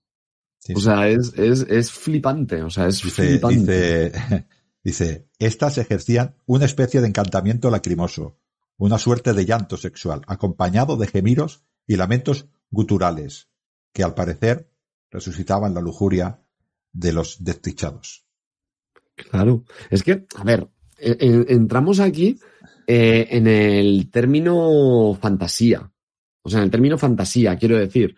eh, a ver, a mí me hace mucha gracia, o sea, lo veo algo acojonante. O sea, la prostituta del cementerio me parece algo tremendo. Pero, claro, mm, No hemos lo de ser como ahora, ¿eh? no, pero hemos de, hemos de ser conscientes que a lo mejor eh, el hombre que, que estaba teniendo esa relación sexual con, con esta bustuaire, bustuariae, eh, él pensaba, o él creía, o él fantaseaba que estaba con su señora. Sí, sí, sí, sí, sí. Probablemente era Ah. esta, todo, todo este ritual era para que él calmara un poquitín su ansia de haber perdido a su mujer. Eh, se veía así, él, él al menos lo veía así. Sí, sí, sí, sí. No, pero claro, esto es un poco como lo que te decía antes. Eh, yo cuando te decía, no creo que alguien cuando entre al cementerio de Alfamén y salga acojonado, mienta. Pues esto es lo mismo. Sí, claro. O sea, yo no creo, no creo, aunque me haga gracia, porque la verdad es que me parece acojonante, pero yo no creo que un hombre que hiciera esto mm, fuera un pervertido. Habría muchos que sí, ¿eh? Hombre, yo entiendo que, por ejemplo, el que contraste, el que contratase a la tal Licia o Liquia, ¿no? ¿Sería? ¿Liquia? ¿No? Liqui, liqui, bien pronunciado, Liquia, eh, lo contratase para, me voy a follar encima de la tumba de este general y encima lo vamos a hacer así, de esta manera, y dices, hostia, esto es vicio. Pero un tío en el cementerio al lado de la tumba de su mujer, después de que esa misma mujer ha estado todo el día llorando delante de la tumba de su esposa, el maneras, significado es eh, diferente. I- Igual algún día hago un programa un poco más específico a la prostitución, pero nosotros tenemos un prejuicio que nos cuesta mucho quitarnos de encima, ¿no? La sexualidad romana no se veía como la sexualidad nuestra, ¿no? Nosotros, por mucho que yo no sea creyente, estoy dentro de este mundo de la, de, de, de, lo- de- de los morales actuales, ¿no? De, de lo que nosotros queremos ético actualmente, ¿no? Y que o no estoy influenciado por esta manera de ser, ¿no? Ellos no veían la prostitución de esta manera. La veían de otra manera que no tiene nada que ver eh, con nosotros. El sexo, el amor, eh, la procreación eran cosas que la ven de una manera muy diferente a la que nos vemos nosotros, ¿no? Y esto te digo, choca, choca bastante, pero bueno, era... No, no, pero es lo que te digo, a mí es un tema que me ha hecho gracia, me ha llamado la atención, o sea, el hecho de que hubiera una prostituta específica de cementerio me ha dejado con el culo torcido. Ya sabes que es una expresión que yo uso mucho, dejarme con el culo torcido. Pero me ha hecho gracia, pero tampoco, no sé, tampoco he dicho menuda panda de hijos de puta, ¿no? O sea, me, ha parecido muy bueno porque me, ha parecido brutal, pero claro, mm, joder, al final es lo que tú dices, somos hijos de nuestro tiempo. Es imposible que, determinadas cosas no nos choquen. o sea, yo si ahora viajas en el tiempo y, me encontrase esta situación en un cementerio, pues bueno, mira, agradecido de tener la información para no juzgar a esa persona, que lo que mejor está haciendo es mm, desahogarse y, yo qué sé, pues de alguna manera aliviar su, propio espíritu. Sí, bueno, es, es, otro, es otro, son otros valores de creencias, ¿no? Y, y es verdad que cuesta a veces eh, desaprender, pero cuando vamos al pasado tenemos que desaprender, tenemos que quitar nuestros valores e intentar empatizar con otros. No es fácil. Yo diría que es casi imposible, ¿no? Pero bueno, eh, como mínimo hay que procurar hacerlo o intentar o, entender en la base de que son otros valores y aunque a mí me cueste son otros valores, no juzgar con mis valores, ¿no? Y ya está. Pero fíjate Ángel, igual que te decía que antes como que las personas pues nos hemos desvinculado de los dioses, nos hemos desvinculado de la naturaleza, eh, de alguna manera también nos hemos desvinculado de la muerte. O sea, hasta hace poco, hasta hace relativamente poco, eh, la gente, mm, a ver, a lo mejor no se moría por las calles, pero en los pueblos, sobre todo en pueblos pequeños, eh, los cementerios estaban dentro del pueblo. Estaban, eh, estaban al lado de la iglesia, pegados a la iglesia. la gente a lo mejor no moría por las calles, pero sí que moría en sus casas y se hacían los velatorios en sus casas. ¿No? Mm, había sitios en los que no había hospitales, ¿no? Y era el médico el que iba a tu casa, se convivía, igual que se convivía con la naturaleza, igual lo que tú decías, eh, yo he visto, o sea, eso que tú has comentado antes de un día tormentoso, yo lo he visto. Yo estuve veraneando unos años en un pueblecito a pie de la Sierra de Guara que se llamaba Panzano, salía un abuelo de casa, se ponían jarras, con un día completamente despejado y te decía, pues va a caer una, y tú decías, ¿qué va a caer? Joder, que si caía a las cuatro de la tarde, te estaba cayendo el cielo en la cabeza. Pues igual nos hemos desvinculado de la muerte en este sentido, la hemos apartado. Hemos sacado los cementerios a las afueras, eh, a los muertos ya no los velamos en casa, los velamos en tanatorios, los hospitales parece que quedan, aunque estén dentro de las ciudades, pero están en sitios como apartados. Entonces también nos hemos desvinculado de la muerte y yo creo que quizá por eso a mí el primero, eh, este tema de la prostitución dentro de los cementerios nos cueste más de asimilar, y sobre todo, todo esto viene también hilvanado a lo que tú decías. Ellos convivían con esos dioses. Y con la muerte. Y, con la muerte. Como has dicho. también habría un dios de la muerte. Me imagino que también habría un dios de los cementerios. Unos cuantos. Pues entonces. será, mm, por dioses. Los romanos tenían dioses hasta para toser. Y si un romano tan supersticiosos que eran ellos hacían eso dentro de los cementerios, señal de que no consideraban que iban en contra de los dioses. O sí, o sí, pero lo hacían igual. La superstición, en principio, ningún sistema de superstición iba, iba a, era religión, era otra cosa que estaba fuera, fuera de la religión, ¿no? Había otras maneras de, de, de sentir, sin, sin dar el ejemplo, ¿no? Ahora, eh, muchas personas, yo, mi madre, por ejemplo, cuando va, cuando va a casa de otra persona creyente, pues le dice, porque Dios quiere, ¿no? O estará con Dios. Esta manera de, de tratar, calmar, ah, porque no es más que de intentar, está dando un apoyo diciéndole lo que, pero que la otra persona cree que es bien. Está con Dios. Es verdad que no está contigo, pero está bien. Pero está bien. Está bien, es, lo que tú le estás intentando transmitir, ¿no? Claro. A mí me dicen eso y digo, bueno, pues no, está muerta. Pero una persona que tiene ese, ese sistema de valores, pues sí que lo cree, y lo cree bien. Y yo no tengo nada que decir en este aspecto, ¿no? Pero sí que es verdad que nos hemos separado. Nos vamos al último punto para acabar, si Venga, que es la crónica, uh, crónica negra, que dirías tú, que te gusta. La crónica negra. El crónica negra, que es el tema de eh, como se han hecho durante toda la historia, es el tema de estos, de estos, eh, de estas ataduras, de esta magia, pero de esta magia donde intervienen a personas, donde intervienen a el sacamantecas, por ejemplo, ¿no? Sí, o aquellas cosas que decimos, bañate en sangre de no sé qué, y esa sangre es de persona, con lo cual a esa persona le sacan la sangre. Con lo cual, no solamente es un rito am, de amor, una atadura de amor, que se- también esto es un asesinato de un inocente, ¿no? En este Sí. caso que yo cuento aquí, es un caso de un niño. De un Mm. niño, ¿no?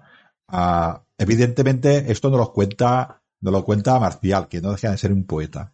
Pero es una cosa que parece ser que existía. Existía en Roma porque ha existido en España en el siglo XIX y ha existido en España en el siglo XX. Ha pasado.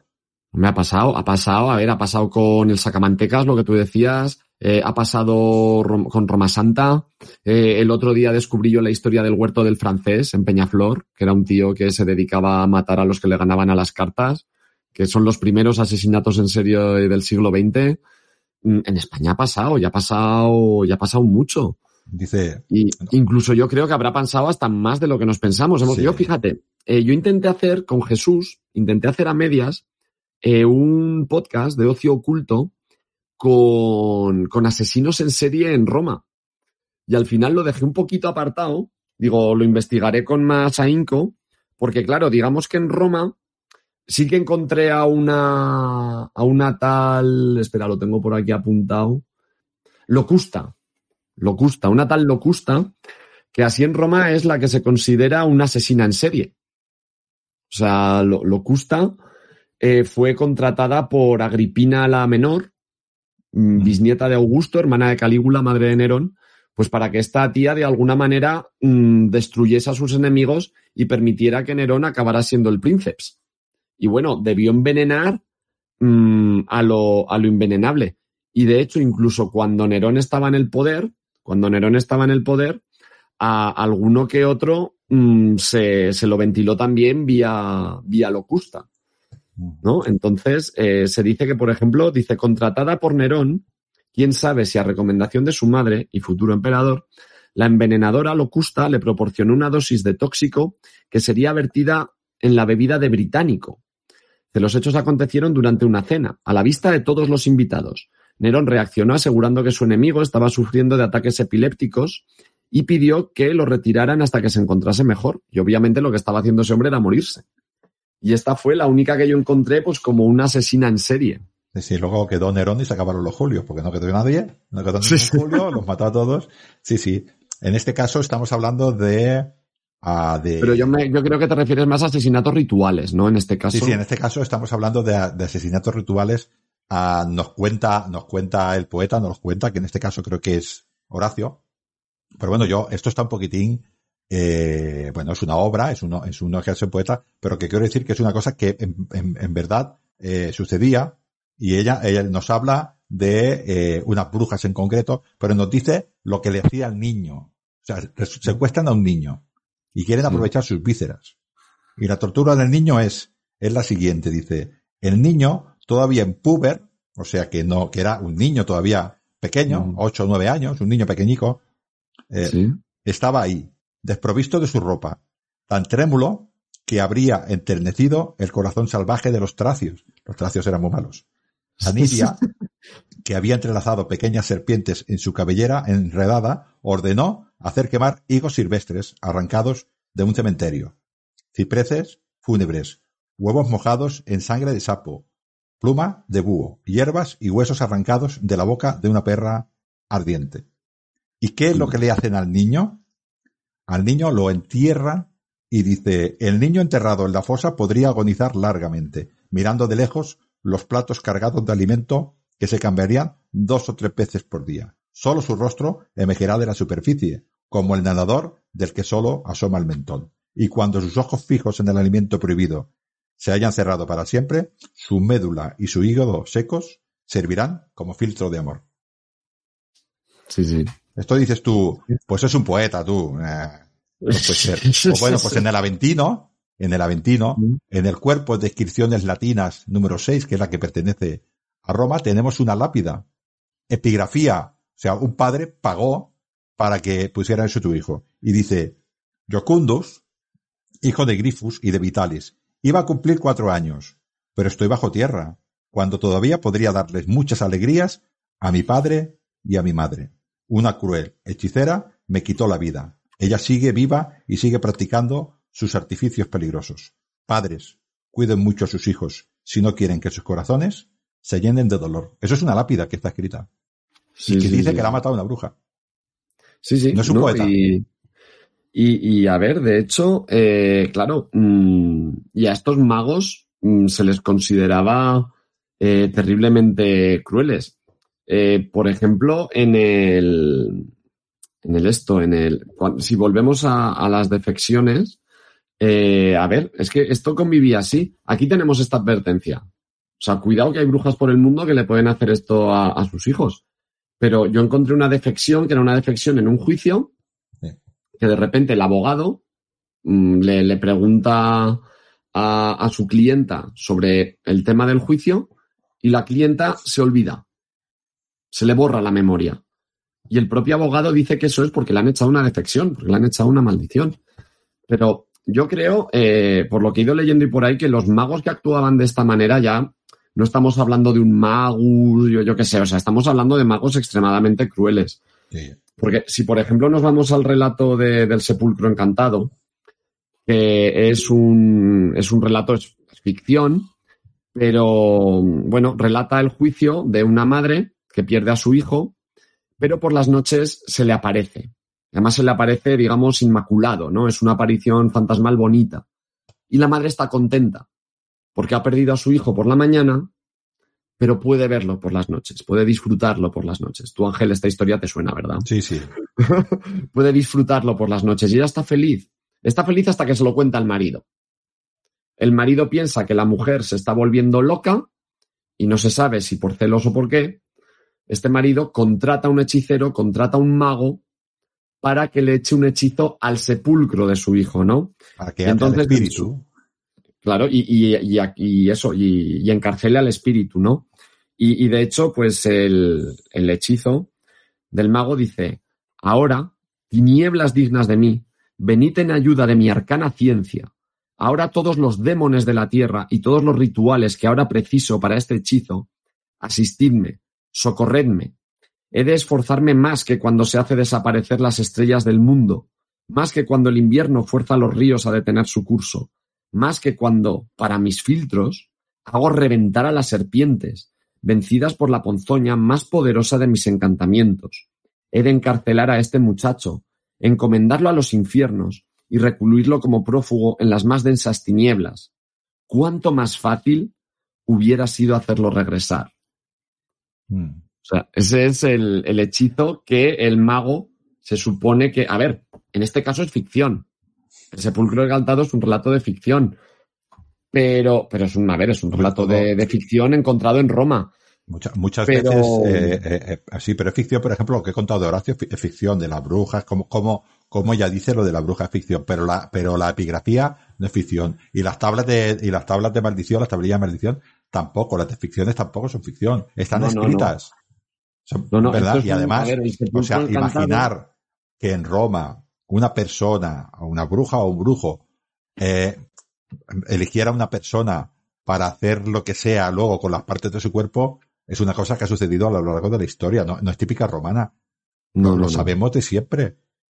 Lo sabemos, quiero decir que ha habido gente que han querido mejorar su salud a cambio de la vida de otras personas y no les ha importado asesinarlas. No, no, no. A ver, de hecho, eh, hubo uno de los casos de, de brujería más sonados eh, fueron unas, unas mujeres, dicen un par de, una más vieja, otra más joven, en Extremadura que, que secuestraban niños pequeños. Se los bebés. Se los robaban a sus familias mientras dormían y los mataban para hacer filtros, para hacer maldiciones. Y, y fíjate, para que luego digan, eh, muchas veces pues se habla de la Inquisición española como, como si fuera cruel, como si fuera terrible, y efectivamente así fue, pero para que nos hagamos a una idea de que la Inquisición española no era tan potente como la Inquisición inglesa o la alemana, que esa con que te señalaran y te dijeran bruja, ya te llevaban para adelante, a, esas dos mujeres no se las quemó. O sea, descubrieron quiénes eran, pero no se las quemó. Y eran brujas. Y ellas mismas decían eh, que robaban a los niños para hacer para hacer sus encantamientos, para hacer sus conjuros. Y no se las quemó. Voy a leer el último trocito antes de acabar para que veáis un poquitín la dureza del relato, eh, que en este caso eh, es esta, estas brujas que están preparando a, a, este niño, lo que le va a pasar a este niño, ¿no? Y, y nos dice lo siguiente, dice, la piel pálida de estas dos mujeres era horrible de ver. Rascaban la tierra con las uñas y mataron a destelladas una cordera negra. Hicieron correr en la fosa su sangre para atraer a los manes a los espíritus que pudieran responder a sus preguntas. Había también una muñeca de lana y otra de cera. La más grande, de lana, se alzaba sobre la más pequeña, de cera, que estaba en postura suplicante, como si fuera a perecer en los suplicios reservados a los esclavos. Canidia invocó a Hécate y Sagana a la cual Tisifone. Se habría podido ver errar a las serpientes y los perros de los infiernos si la luna roja no hubiera corrido para ocultarse tras los grandes sepulcros para no ser testigo de estas abominaciones. Ojo, es la escena que te está eh, poniendo el poeta este, ¿no? Evidentemente sí, sí. no sería así de terrible, sería peor, porque estamos, tenemos a un niño que se está secando y además lo torturamos con comida que no puede alcanzar. Sí, sí, sí, sí. No, no, es, es así, o sea, y al final, quiero decir, eh, ¿por qué era tan terrible, por ejemplo, el sacamantecas? Pues porque iba por niños. El sacamantecas era el hombre del saco. Y, y estas brujas, eh, eh, igual, ¿no? O sea, esto es un poco como la película de Chicho Ibañez Serrador. ¿Quién puede matar a un niño? ¿No? O sea, hasta cuando son los niños los que te están haciendo la vida imposible, ¿quién puede matar a un niño? ¿No? Entonces, eh, estas brujas, estos magus que trataban de conseguir sus elixires o sus filtros de amor eh, a través de la muerte de un niño, es lo que tú dices tú. La muerte atrae la violencia. O sea, un filtro de amor hecho el hígado de un niño, mm, Carlos, no sé a quién podía beneficiar. Estas brujas, eh, desde, desde, luego, tienen malas entrañas y malas carnes, pero las personas que les pedían los encantamientos ya sabían también que eso pasaba y les daba igual. Sí, sí, sí. A ver, ahora, eh, quiero decir, eh, fíjate, en, es que esto sigue pasando. O sea, seguimos siendo muy romanos. Es lo que tú, es lo que tú decías. Mm, ¿Sabes cuál es con lo que más se trafica en la India? Con, con esqueletos humanos. Esqueletos. Con esqueletos. O sea, y hay mafias que secuestran a gente y matan a gente para vender esqueletos a universidades. Y las universidades saben que, estos, saben que esto pasa. Sí. Y, y, hay universidades que directamente tienen contacto con una determinada mafia. Oye, necesito el esqueleto de una mujer o de una niña de 14, de 20, de 30 años. En una semana lo tienes. Pues eso. Y es un, y es un proceso cruento. Me estoy refiriendo en Roma para hacer la pócima de, de atadura de no sé qué, necesito el hígado seco de un niño de 5 años pues toma, te pago lo que sea y lo consigues, claro. Sí, sí. No pues, sé si pues, sigue pasando, seguimos siendo muy romanos para lo bueno y para lo malo. Bueno, e, esta es una visión de Roma un poco menos romántica, pero también es Roma. Esta superstición, esto es un extremo, evidentemente, ¿no? La inmensa mayoría de las personas, pues, era, era eh, la superstición la trataban a tipo de protección o, o no protección, algunas tablillas de maldición para hacer daño al otro, pocas deseaban la muerte en sí, muchas eran que tuvieran un prejuicio. Por ejemplo, los sí, de no, eran, no le decían que se mueran, dile. No, yo he visto que era como un ñi, entre vecinos, ¿sabes? O sea, sí. un ahí te pudras, pero más elaborado. Sí, no, bueno, pero que quiero decir que la, la, la, la, una tablilla de maldición realmente no buscaba en general la muerte del otro, era conseguir yo mi objetivo. Si en, en, este caso aquella persona tenía que morir porque muriera, pero no era esto, ¿no? Porque hay otras tablillas de maldición que sencillamente, pues que, oye, que se, que se quede congelado en el juicio y no pueda declarar. O, o, bueno, la de la defección que te he comentado, ¿no? De la, de la chica que perdía la memoria. Por ejemplo, claro, pues eso. Exacto. Pues eh, creo que para un ratico, eh, Carlos, un eh, ratico. está bien. Estos temas te gustan más que otros sí. temas, pero bueno, cuando tome algún tema, cuando toque algún tema de estos, aquí en Cataluña decimos terbos, o sea, turbio, ya te, ya te, sacaré otra vez de la cueva. Creo que habrás estado a gusto fuera de la cueva, ¿no? He estado a gustísimo. O sea, yo espero que, que a tus oyentes les, les, haya gustado. Les invito a pasarse por la guarida de ocio oculto, por supuesto. Sí. Y es que ya sabes, Ángel, que, que, a mí estos temas me encantan. O sea, es como el que grabamos juntos sobre la vida en Roma. Eh, el descubrir, mira, el otro día me encontré con, con una persona que me decía que lo estaba escuchando y que flipó con, lo del, con el tema de las avenidas. De que, porque la avenida más ancha no cabían más de cuatro caballos en fila. Dice, y dice, claro, dice, yo tenía la visión de las películas y tal, y yo creo que este tipo de, de podcast, eh, al final, pues bueno, eh, Roma, en Roma también existía esto. Roma era gloriosa, Roma es eterna, eh, Roma es todo lo que quieras. Te estoy convirtiendo Pero en un también romano. existía esto. ¿eh? Te estoy convirtiendo en un romano. Sí, sí, colega. sí. Entre unos y otros al final. Pero, pero precisamente lo que le hacía grande eh, también era esto. Porque esto formaba parte de ellos. Era una parte innegable de ellos. Entonces, a mí este tipo de podcast de dar a conocer estas, estas cosas, y más si son cosillas así relacionadas con el misterio, relacionadas con, con lo oscurillo y, y demás, pues hombre, pues me, me gustan mucho más, evidentemente. Pues eh, ahora me despediré de los. Yo, yo tengo una despedida. No sé, ¿tú tienes alguna despedida típica en Ocio Oculto? Sí, sí, A ver, dila, dila, que quiero oírla. Yo siempre, yo siempre digo, hasta la próxima, ociocultistas. Ah, Así, vale. Yo despido también de los míos y digo hasta otro audio, amigos del Mediterráneo.